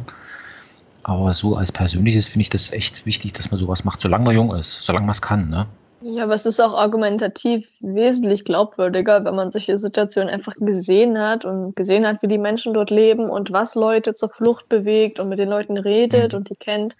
Und wenn dann jemand vor einem steht und sagt, Ausländer raus und eigentlich gar keinen Plan hat von nichts, mhm. dann weiß ich auf jeden Fall, dann bin ich argumentativ auf der besseren Seite. Und wenn ich das einfach kenne und weiß und auch Leute darüber aufkläre, die, die vielleicht gar nicht was Böse meinen, wenn sie irgendeinen rechtspopulistischen Dreck posten. Aber wenn man die aufklärt und die sind vernünftig mhm. und darauf eingehen, weil man einfach wirklich dort ja. war und gesehen hat, wie es den Leuten geht und was die bewegt, dann ist das nochmal eine ganz andere Nummer, als wenn man das wieder nur weitergibt, was jemand anderes gepostet mhm. hat. Also ich weiß, was ich gesehen habe und deswegen weiß ich auch genau, was ich sage. Nee, nee, deswegen sage ich, ne, also du bist, du bist da ganz wichtig an dieser Stelle, weil du halt äh, unsere Augen und unsere Ohren bist, um genau dieses, ähm, dieses Unbekannte eben aufzuklären ne, und dann zu zeigen und auch mitzuteilen, was du dort unten erlebt hast und so weiter. Deswegen ist echt wichtig, dass, äh, dass du das machst. Also ohne Scheiß. Finde ich gut. Aber versuch mal weiter Enno Lenze zu überzeugen, vielleicht redet er mit dir. Ja, ja, nee, ich habe jetzt, ähm, ich hatte ehrlicherweise, ähm, ich bin immer bestrebt, ähm, auch wenn ich das jetzt in den letzten Folgen nie so ganz durchgehalten habe, aber ich bin äh, oh Gott, wenn ich jetzt sage, ich bin auf der Suche nach Frauen, ähm, ich bin, ähm, das stimmt so halb. Also es stimmt, ich möchte mit, mit, also weil ich so das Gefühl habe, äh, wenn ich schon ein Mann bin, dann muss da, irgendwie, muss da eine, eine Frau als Gesprächspartnerin da irgendwie sein. Genau, oder diesen Gesichtspunkten bin ich ganz froh gewesen, dass ich, ach Mensch, äh, die Liz, die ist da unten, die hat äh, das erlebt und kann das nochmal. Und vor allen Dingen, du bist nicht so, ähm, ähm, der Enno war ja schon, ich weiß gar nicht, tausendmal dort und erzählt, und, und, der sieht ja was ganz anderes, der erlebt das ja ganz anders als du. Und nochmal mit so einem sozusagen frischen und äh, alles Neublick mhm. da drauf, da sieht man nochmal was anderes. Deswegen, also, aber den Enno, der steht noch bei mir äh, auf der Liste, ja, ja. Das, der, der erzählt dir dann was vom Nutella-Haus und Cheat Day und. Ja, ja. Ja, das, ja, der hat jetzt, äh, der hat jetzt vor, ich glaube, einem halben Jahr hat er mal so eine ganze Podcast-Reihe gemacht, wo er mal aus seinen ganzen äh, Kriegserlebnissen mal irgendwie, und deswegen habe hab ich gedacht, so, okay, wenn du jetzt noch der Fünfte bist, der, der, der jetzt äh, auch die gleichen Fragen nochmal stellt, das, das muss man nicht machen, deswegen, aber er hat jetzt, glaube ich, wann ist denn das jetzt? Irgendwann äh, fährt er mal runter. Ähm, ja, ich, demnächst, ähm, ja. Demnächst, äh, er sammelt aktuell für eine, ach Gott, was war denn das? Minigolf. Ja, Minigolfanlage, genau. ja. ähm, der hat erst eine Hüpfburg gekauft und jetzt kauft er Minigolf. Genau, die, genau, erst die Hüpfburg, das habe ich, das war letztes Jahr und dieses Jahr ist diese Minigolfanlage. Und das sowas finde ich immer gut. Aber da war ich auch vor Ort. Wir waren bei Our Bridge und haben uns das angeguckt. Äh, das ist diese Schule, die mit Spenden hm. finanziert wird. Großartig. Also wirklich tolles Projekt. Die lernen dort auch Englisch und äh, zeichnen viel, nähen, kochen. Das ist, mhm. ist toll, wirklich. Schön. Und hast du mal, weil du gerade sagst, ihr wart dort gewesen, ähm, was machen denn die Kinder, wenn die fertig sind? das ist ja immer so die Frage, ne? Also die kommen da mit so einer tollen Ausbildung und können was und so weiter und dann stehen sie ja, also wie das ist die dann jetzt gute, Ausland studieren das ist eine oder gute was? Frage, was die dann machen. Ich habe keine Ahnung. Also ich habe nur gesehen, äh, was die in der Schule machen und das, was die für Fächer haben und dass sie erstmal eine Grundausbildung erhalten und wenn mhm. sie Pause haben, auch wirklich Pause haben mit einem großen Spielplatz und Klettermöglichkeiten und das erstmal Kind sein dürfen, mhm. so wie jeder Grundschüler hier auch in Deutschland Kind sein darf. Und was sie dann danach machen, weiß ich ehrlich gesagt nicht. Also ich glaube nicht, dass du äh, ich glaube, das wäre zu motiviert zu sagen, dass er danach Fachkräfte werden und äh, Arzt studieren. Also ich glaube, so weit kommt es nicht, aber. Ja, naja, ich frage also aus. Sie können äh, sich erstmal weiter, weiterentwickeln. Das ist das Wichtigste, dass sie nicht stehen bleiben. Naja, das, äh, das ist so, ich beobachte, dass äh, es gibt in Afrika das äh, Opendorf, Afrika in ähm, Ouagadougou, also das so ein bisschen, das ist die Hauptstadt von nicht Mali, sondern Burkina Faso, genau. Und ähm, da ist es eben so, dass die Kinder eben, also so wie du auch berichtest, und die haben dort ein Problem, dass die so eine gute Ausbildung bekommen, dass die quasi im Land damit nichts, ich will nicht sagen, damit nichts anfangen können, aber die haben es dann echt aus einem ganz komischen Grund äh, relativ schwer, äh, da sozusagen einen Anschluss zu finden, ne? weil die eben so eine tolle Ausbildung haben, also, also ja. fast schon westlich gebildet und so weiter. Deswegen hätte mich jetzt mal echt interessiert, also wie, was passiert dann mit denen? Also was machen die dann? Weil das wäre dann schade, dass die dann ins Ausland gehen und dann äh, sozusagen weg sind. Ne? Also die werden ja vor Ort gebraucht. Ins, ins Ausland glaube ich nicht. Also das glaube ich tatsächlich nicht, dass sie ins Ausland gehen. Und ich denke auch, dass sie mit Englischkenntnissen weiterkommen, weil gerade in den Hotelketten suchen so Leute, die Englisch können, weil das hat, ah, hatte ich gemerkt, das hatte ich gemerkt, dass ähm, die Leute, mit denen ich mich unterhalten habe, natürlich, die müssen Englisch können in den Hotels. Und äh, die sahen jetzt auch nicht schlecht bezahlt aus. Aber ich weiß natürlich nicht, also hm. da, da, wo die waren, Our Bridge war in der Nähe von Dohuk, Lake Mosul. Und ähm, ja, ich, ich habe keine Ahnung, was, was man mit dem Abschluss, was für einen Abschluss man erhält oder was man mit dem Abschluss mhm. macht. Das ist halt ein komplett anderes Bildungssystem als bei uns. Ich kann das überhaupt nicht nachvollziehen, was die nach der Schule machen und welche Wege sie gehen und welche Bildungsmöglichkeiten sie haben. Und ich, ich das ist halt das Defizit, was ich sehe in Kurdistan. Ähm, einmal ist nicht für jeden Bildung gegeben. Mhm. Und dann ist das Gesundheitssystem auch nicht so wie bei uns, selbstverständlich nicht. Das sehen wir immer nur selbstverständlich, aber das ist es nicht. Du hast auch kein Rentensystem in dem Sinne, du bist nicht abgesichert. Also du bist ja, in Kurdistan, wenn du alt bist, ja, auf Deutsch gesagt, bist du am Arsch.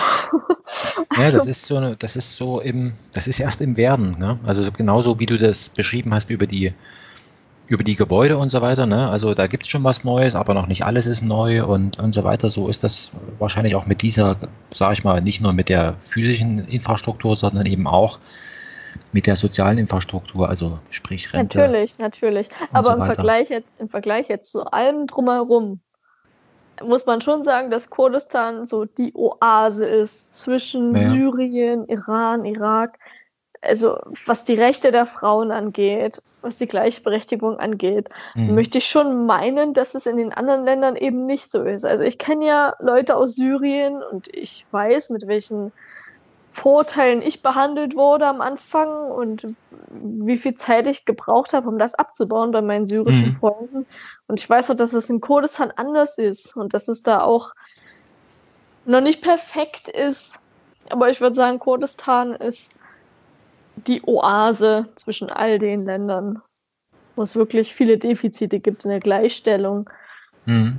Und ich denke auch, dass die sich durch die Amerikaner, durch den amerikanischen Einfluss und allem, auch durch den westlichen Einfluss, anders entwickeln als jetzt beispielsweise der Iran. Obwohl der Iran ja auch mal sehr westlich war vor der Scharia. Also das darf man ja auch nicht vergessen. Naja, naja das ist, ähm, also ähm, kann man jetzt viel drüber theoretisieren. Also könnte, was ich mir zum Beispiel vorstellen könnte, weil du gesagt hast, Krieg und so weiter, äh, sage ich mal, wenn die Männer nicht da sind, weil sie schlicht und ergreifend tot sind, ähm, dann sind die Frauen gefragt. Und wenn die Frauen äh, dann, äh, sage ich mal, sich einbringen und, und äh, was, also was leisten, dann sagen sie, pass mal auf, also ich, äh, dann möchte ich aber auch Rechte haben. Ne? Also das kann ich mir schon vorstellen, dass das schlicht und ergreifende Folge ähm, dessen ist, dass es, dass die Männer dort nichts mehr leisten können, ne? weil es die halt schlicht nicht mehr gibt und dass sich dann auf die Art und Weise sozusagen die Kraft des Faktischen ähm, dann äh, da durchdrückt. Und auf der anderen Seite klar, ähm, äh, Gott sei Dank dort eine gewisse Stabilität herrscht, die dann eben auch solche Sachen dann ermöglicht, ne? dass sich sowas entwickelt und das dann nicht eben wie in, äh, wie man das in Irak beobachten kann oder im Iran, ne, wo das alles äh, unterdrückt wird, ne? also zumindest an der Oberfläche. Ja, auf also jeden Fall. Im, Im, öffentlichen Leben. Ne? Zu Hause ist es ja angeblich so, dass die, dass die Iraner auch ganz anders leben und, und äh, ohne Kopftuch und, und so weiter. Ne? Also das, das, das ist ja dann sowieso nochmal was anderes. Aber so das, das öffentliche Leben, das kann ich mir schon vorstellen. Und das wird wahrscheinlich auch ähm, Leute dann eben anziehen. Ne? Also es ist ja attraktiv, dort in Kurdistan zu sein, weil dort eben relative Ruhe ist und ist auf jeden ja. Fall gut. Man kann als Frau auf jeden Fall ohne Kopftuch rumlaufen, das ist kein Problem. Ist so. Ja. Es ist jetzt nicht so, dass man also ich habe mich nicht unterdrückt gefühlt als Frau. Mir haben die Männer größtenteils nicht die Hand gegeben, aber dafür hat man sich so an die Schulter gefasst und an die linke Schulter gefasst und echt den Kopf gebeugt, so eine Art Grußformel. Und das ist für mich mhm. ja auch in Ordnung. Das ist ja auch eine Art des Respekts. Aber das hatten wir mit dem, mit dem Händegeben, das haben wir äh, auf der Krim auch erlebt. Das ist uns extra gesagt worden, dass die Frauen sich untereinander nicht die Hand geben. Und es geben, genau, es geben sich nur die Männer die Hand. Fand ich auch ja, irgendwie komisch. Ne, teilweise geben sie auch nur die Oberhäupter einer Familie ah, die Hand. Okay. Und dann äh, ist quasi das ganze Händeschütteln drumherum schon erledigt, dadurch, dass ich einfach die Oberhäupter die Hand gegeben habe. Fertig. Ah, okay. Erledigt. Soweit Ja, mich haben Männer dort nicht angefasst und kontrolliert. Das, das ist ein Punkt, okay. Aber wenn die das dort so machen, mein Gott, es stört mich ja nicht. Ich habe mich deswegen nicht abgewertet gefühlt. Mich haben ja in den Malls Frauen genauso abgetastet. Mhm. Ja, das ist aber, ich meine, Ukraine, das empfinden wir ja schon als europäisch.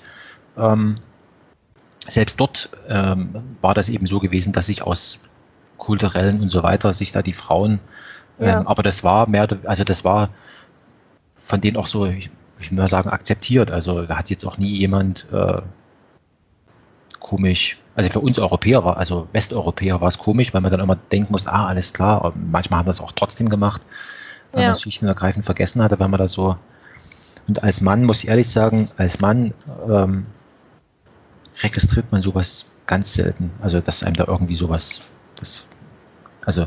der Piran Basani, der hat mir auch die Hand geschüttelt und seine Leute drumherum. Der kennt ja Deutschland. Also mhm war das auch kein Problem, mir die Hand zu schütteln. Gegenteil. Und auch sein, sein Bruder hat mir die Hand geschüttelt, Palan und seine Leute drumherum. Also umso westlicher die Leute mhm. angehaucht sind oder umso mehr sie vom Westen kennen und auch Verständnis für haben, mhm. dann respektieren sie auch, okay, die Frau kommt aus dem Westen, der schüttelt ich jetzt die Hand, weil die ist das so gewohnt. Das mhm. wissen natürlich die Kurden nicht an sich, weil die haben ja mit westlichen Frauen wenig zu tun. Mhm. Aber wenn die, wenn die wissen, die Frau kommt aus dem Westen und die machen das dann so, dann geben sie dir auch die Hand. Also das ist überhaupt gar kein Problem. Ja, ja, genau, also das war so, also so von sich aus, wie gesagt, in der, in der Ukraine, das ist uns da gesagt worden, also nicht wundern, so nach dem Motto, das ist halt hier, hier nicht üblich und äh, wird auch nicht erwartet und so weiter. Ne? Also das war dann richtig, äh, dass man da eben, wenn man da mal irgendwo, äh, was weiß ich, da in irgendwelchen ähm, privaten Führungen dort unternommen hat, dass man da nicht irritiert ist, irgendwie komisch. Aber das scheint dann eher so ein ähm, von der Gegend dort halt zu sein, sag ich mal, ne? Also von dem von dem äh, südöstlichen, dass da irgendwie in der Kultur da irgendwie drin liegt. Aber echt cool. Also finde ich gut, dass du da, dass du dort nochmal hin, dass du, dass du da nochmal hin und und in Lesbos, also da habe ich echt Respekt davor. Also aber wahrscheinlich muss man da so, mut, so jung sein wie du, damit man auch mutig sein kann. Ich glaube, das hat nichts mit dem Alter zu tun. ja, es gibt, ich habe so eine, so eine eigene Theorie. Also, dass, wenn man jung ist, hat man so ein Unendlichkeitsgefühl. so nach Hab dem ich Motto. tatsächlich gar nicht. Ich kann mich, mich gar nicht alt vorstellen. Und nee, aber dass du sagst, mein Gott, also wa- was, was soll passieren? Also unendlich viel Kraft und, und, und äh, unendlich viel Mut. Und dass das dann, je älter man wird, ähm, dass man dann, dass man dann äh, viel mehr denkt, um Gottes Willen, was, äh, also dass man da ängstlicher wird. Also Aber der Ach, M- doch mal Enno. ich wollte gerade sagen, der Enno wird das natürlich vehement abstreiten. Ja. ähm, dass, er, dass es sowas gibt, aber das ist so eine, so eine Theorie. Finde ich gut. Schön, Ich durfte, ein was will ich noch erzählen. Was Na ich klar, ganz, erzähl. Wir haben unendlich ich- viel Zeit. Wir haben das ist schön. Was ich mega interessant war, ich durfte ja schießen mit dem Peschmerga. Echt? Das haben Und ich habe, ich habe noch nie in meinem Leben geschossen. Es ist so richtig geschossen. Ja, Gott. wir waren mit den Special Forces, waren wir unterwegs, Enno und ich, und durften schießen. Und ich habe sogar getroffen. Also, und ich habe dann eine Patronenhülse, also man muss ja mal sagen, eigentlich bin ich Pazifistin gegen Waffen und allem. Aber ich kann mir das auch leisten. Die Leute dort können sich Pazifismus eben nicht leisten, weil Ja. sie dagegen ankämpfen müssen, immer noch gegen den IS. Zum Beispiel der Piran Basani, der ist nach seinem Studium in Deutschland äh, sofort zurück nach Kurdistan an die Front gegen den IS. Also das, das kennen die gar nicht anders.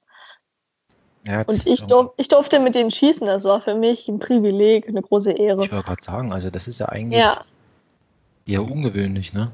definitiv. Und der hat mir dann auch gezeigt, wie man schießt.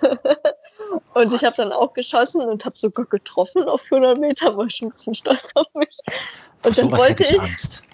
Und dann wollte ich eine Patronenhülse mitnehmen. Also ich habe die voll vergessen. Ich habe die einfach, die leere Patronenhülse in meine Jackentasche gesteckt und habe die voll vergessen. Und beim Flughafen, beim Rückflug auf dem Band, upsie, musste ich dann wieder leider abgeben und unterschreiben, dass ich sie abgegeben habe.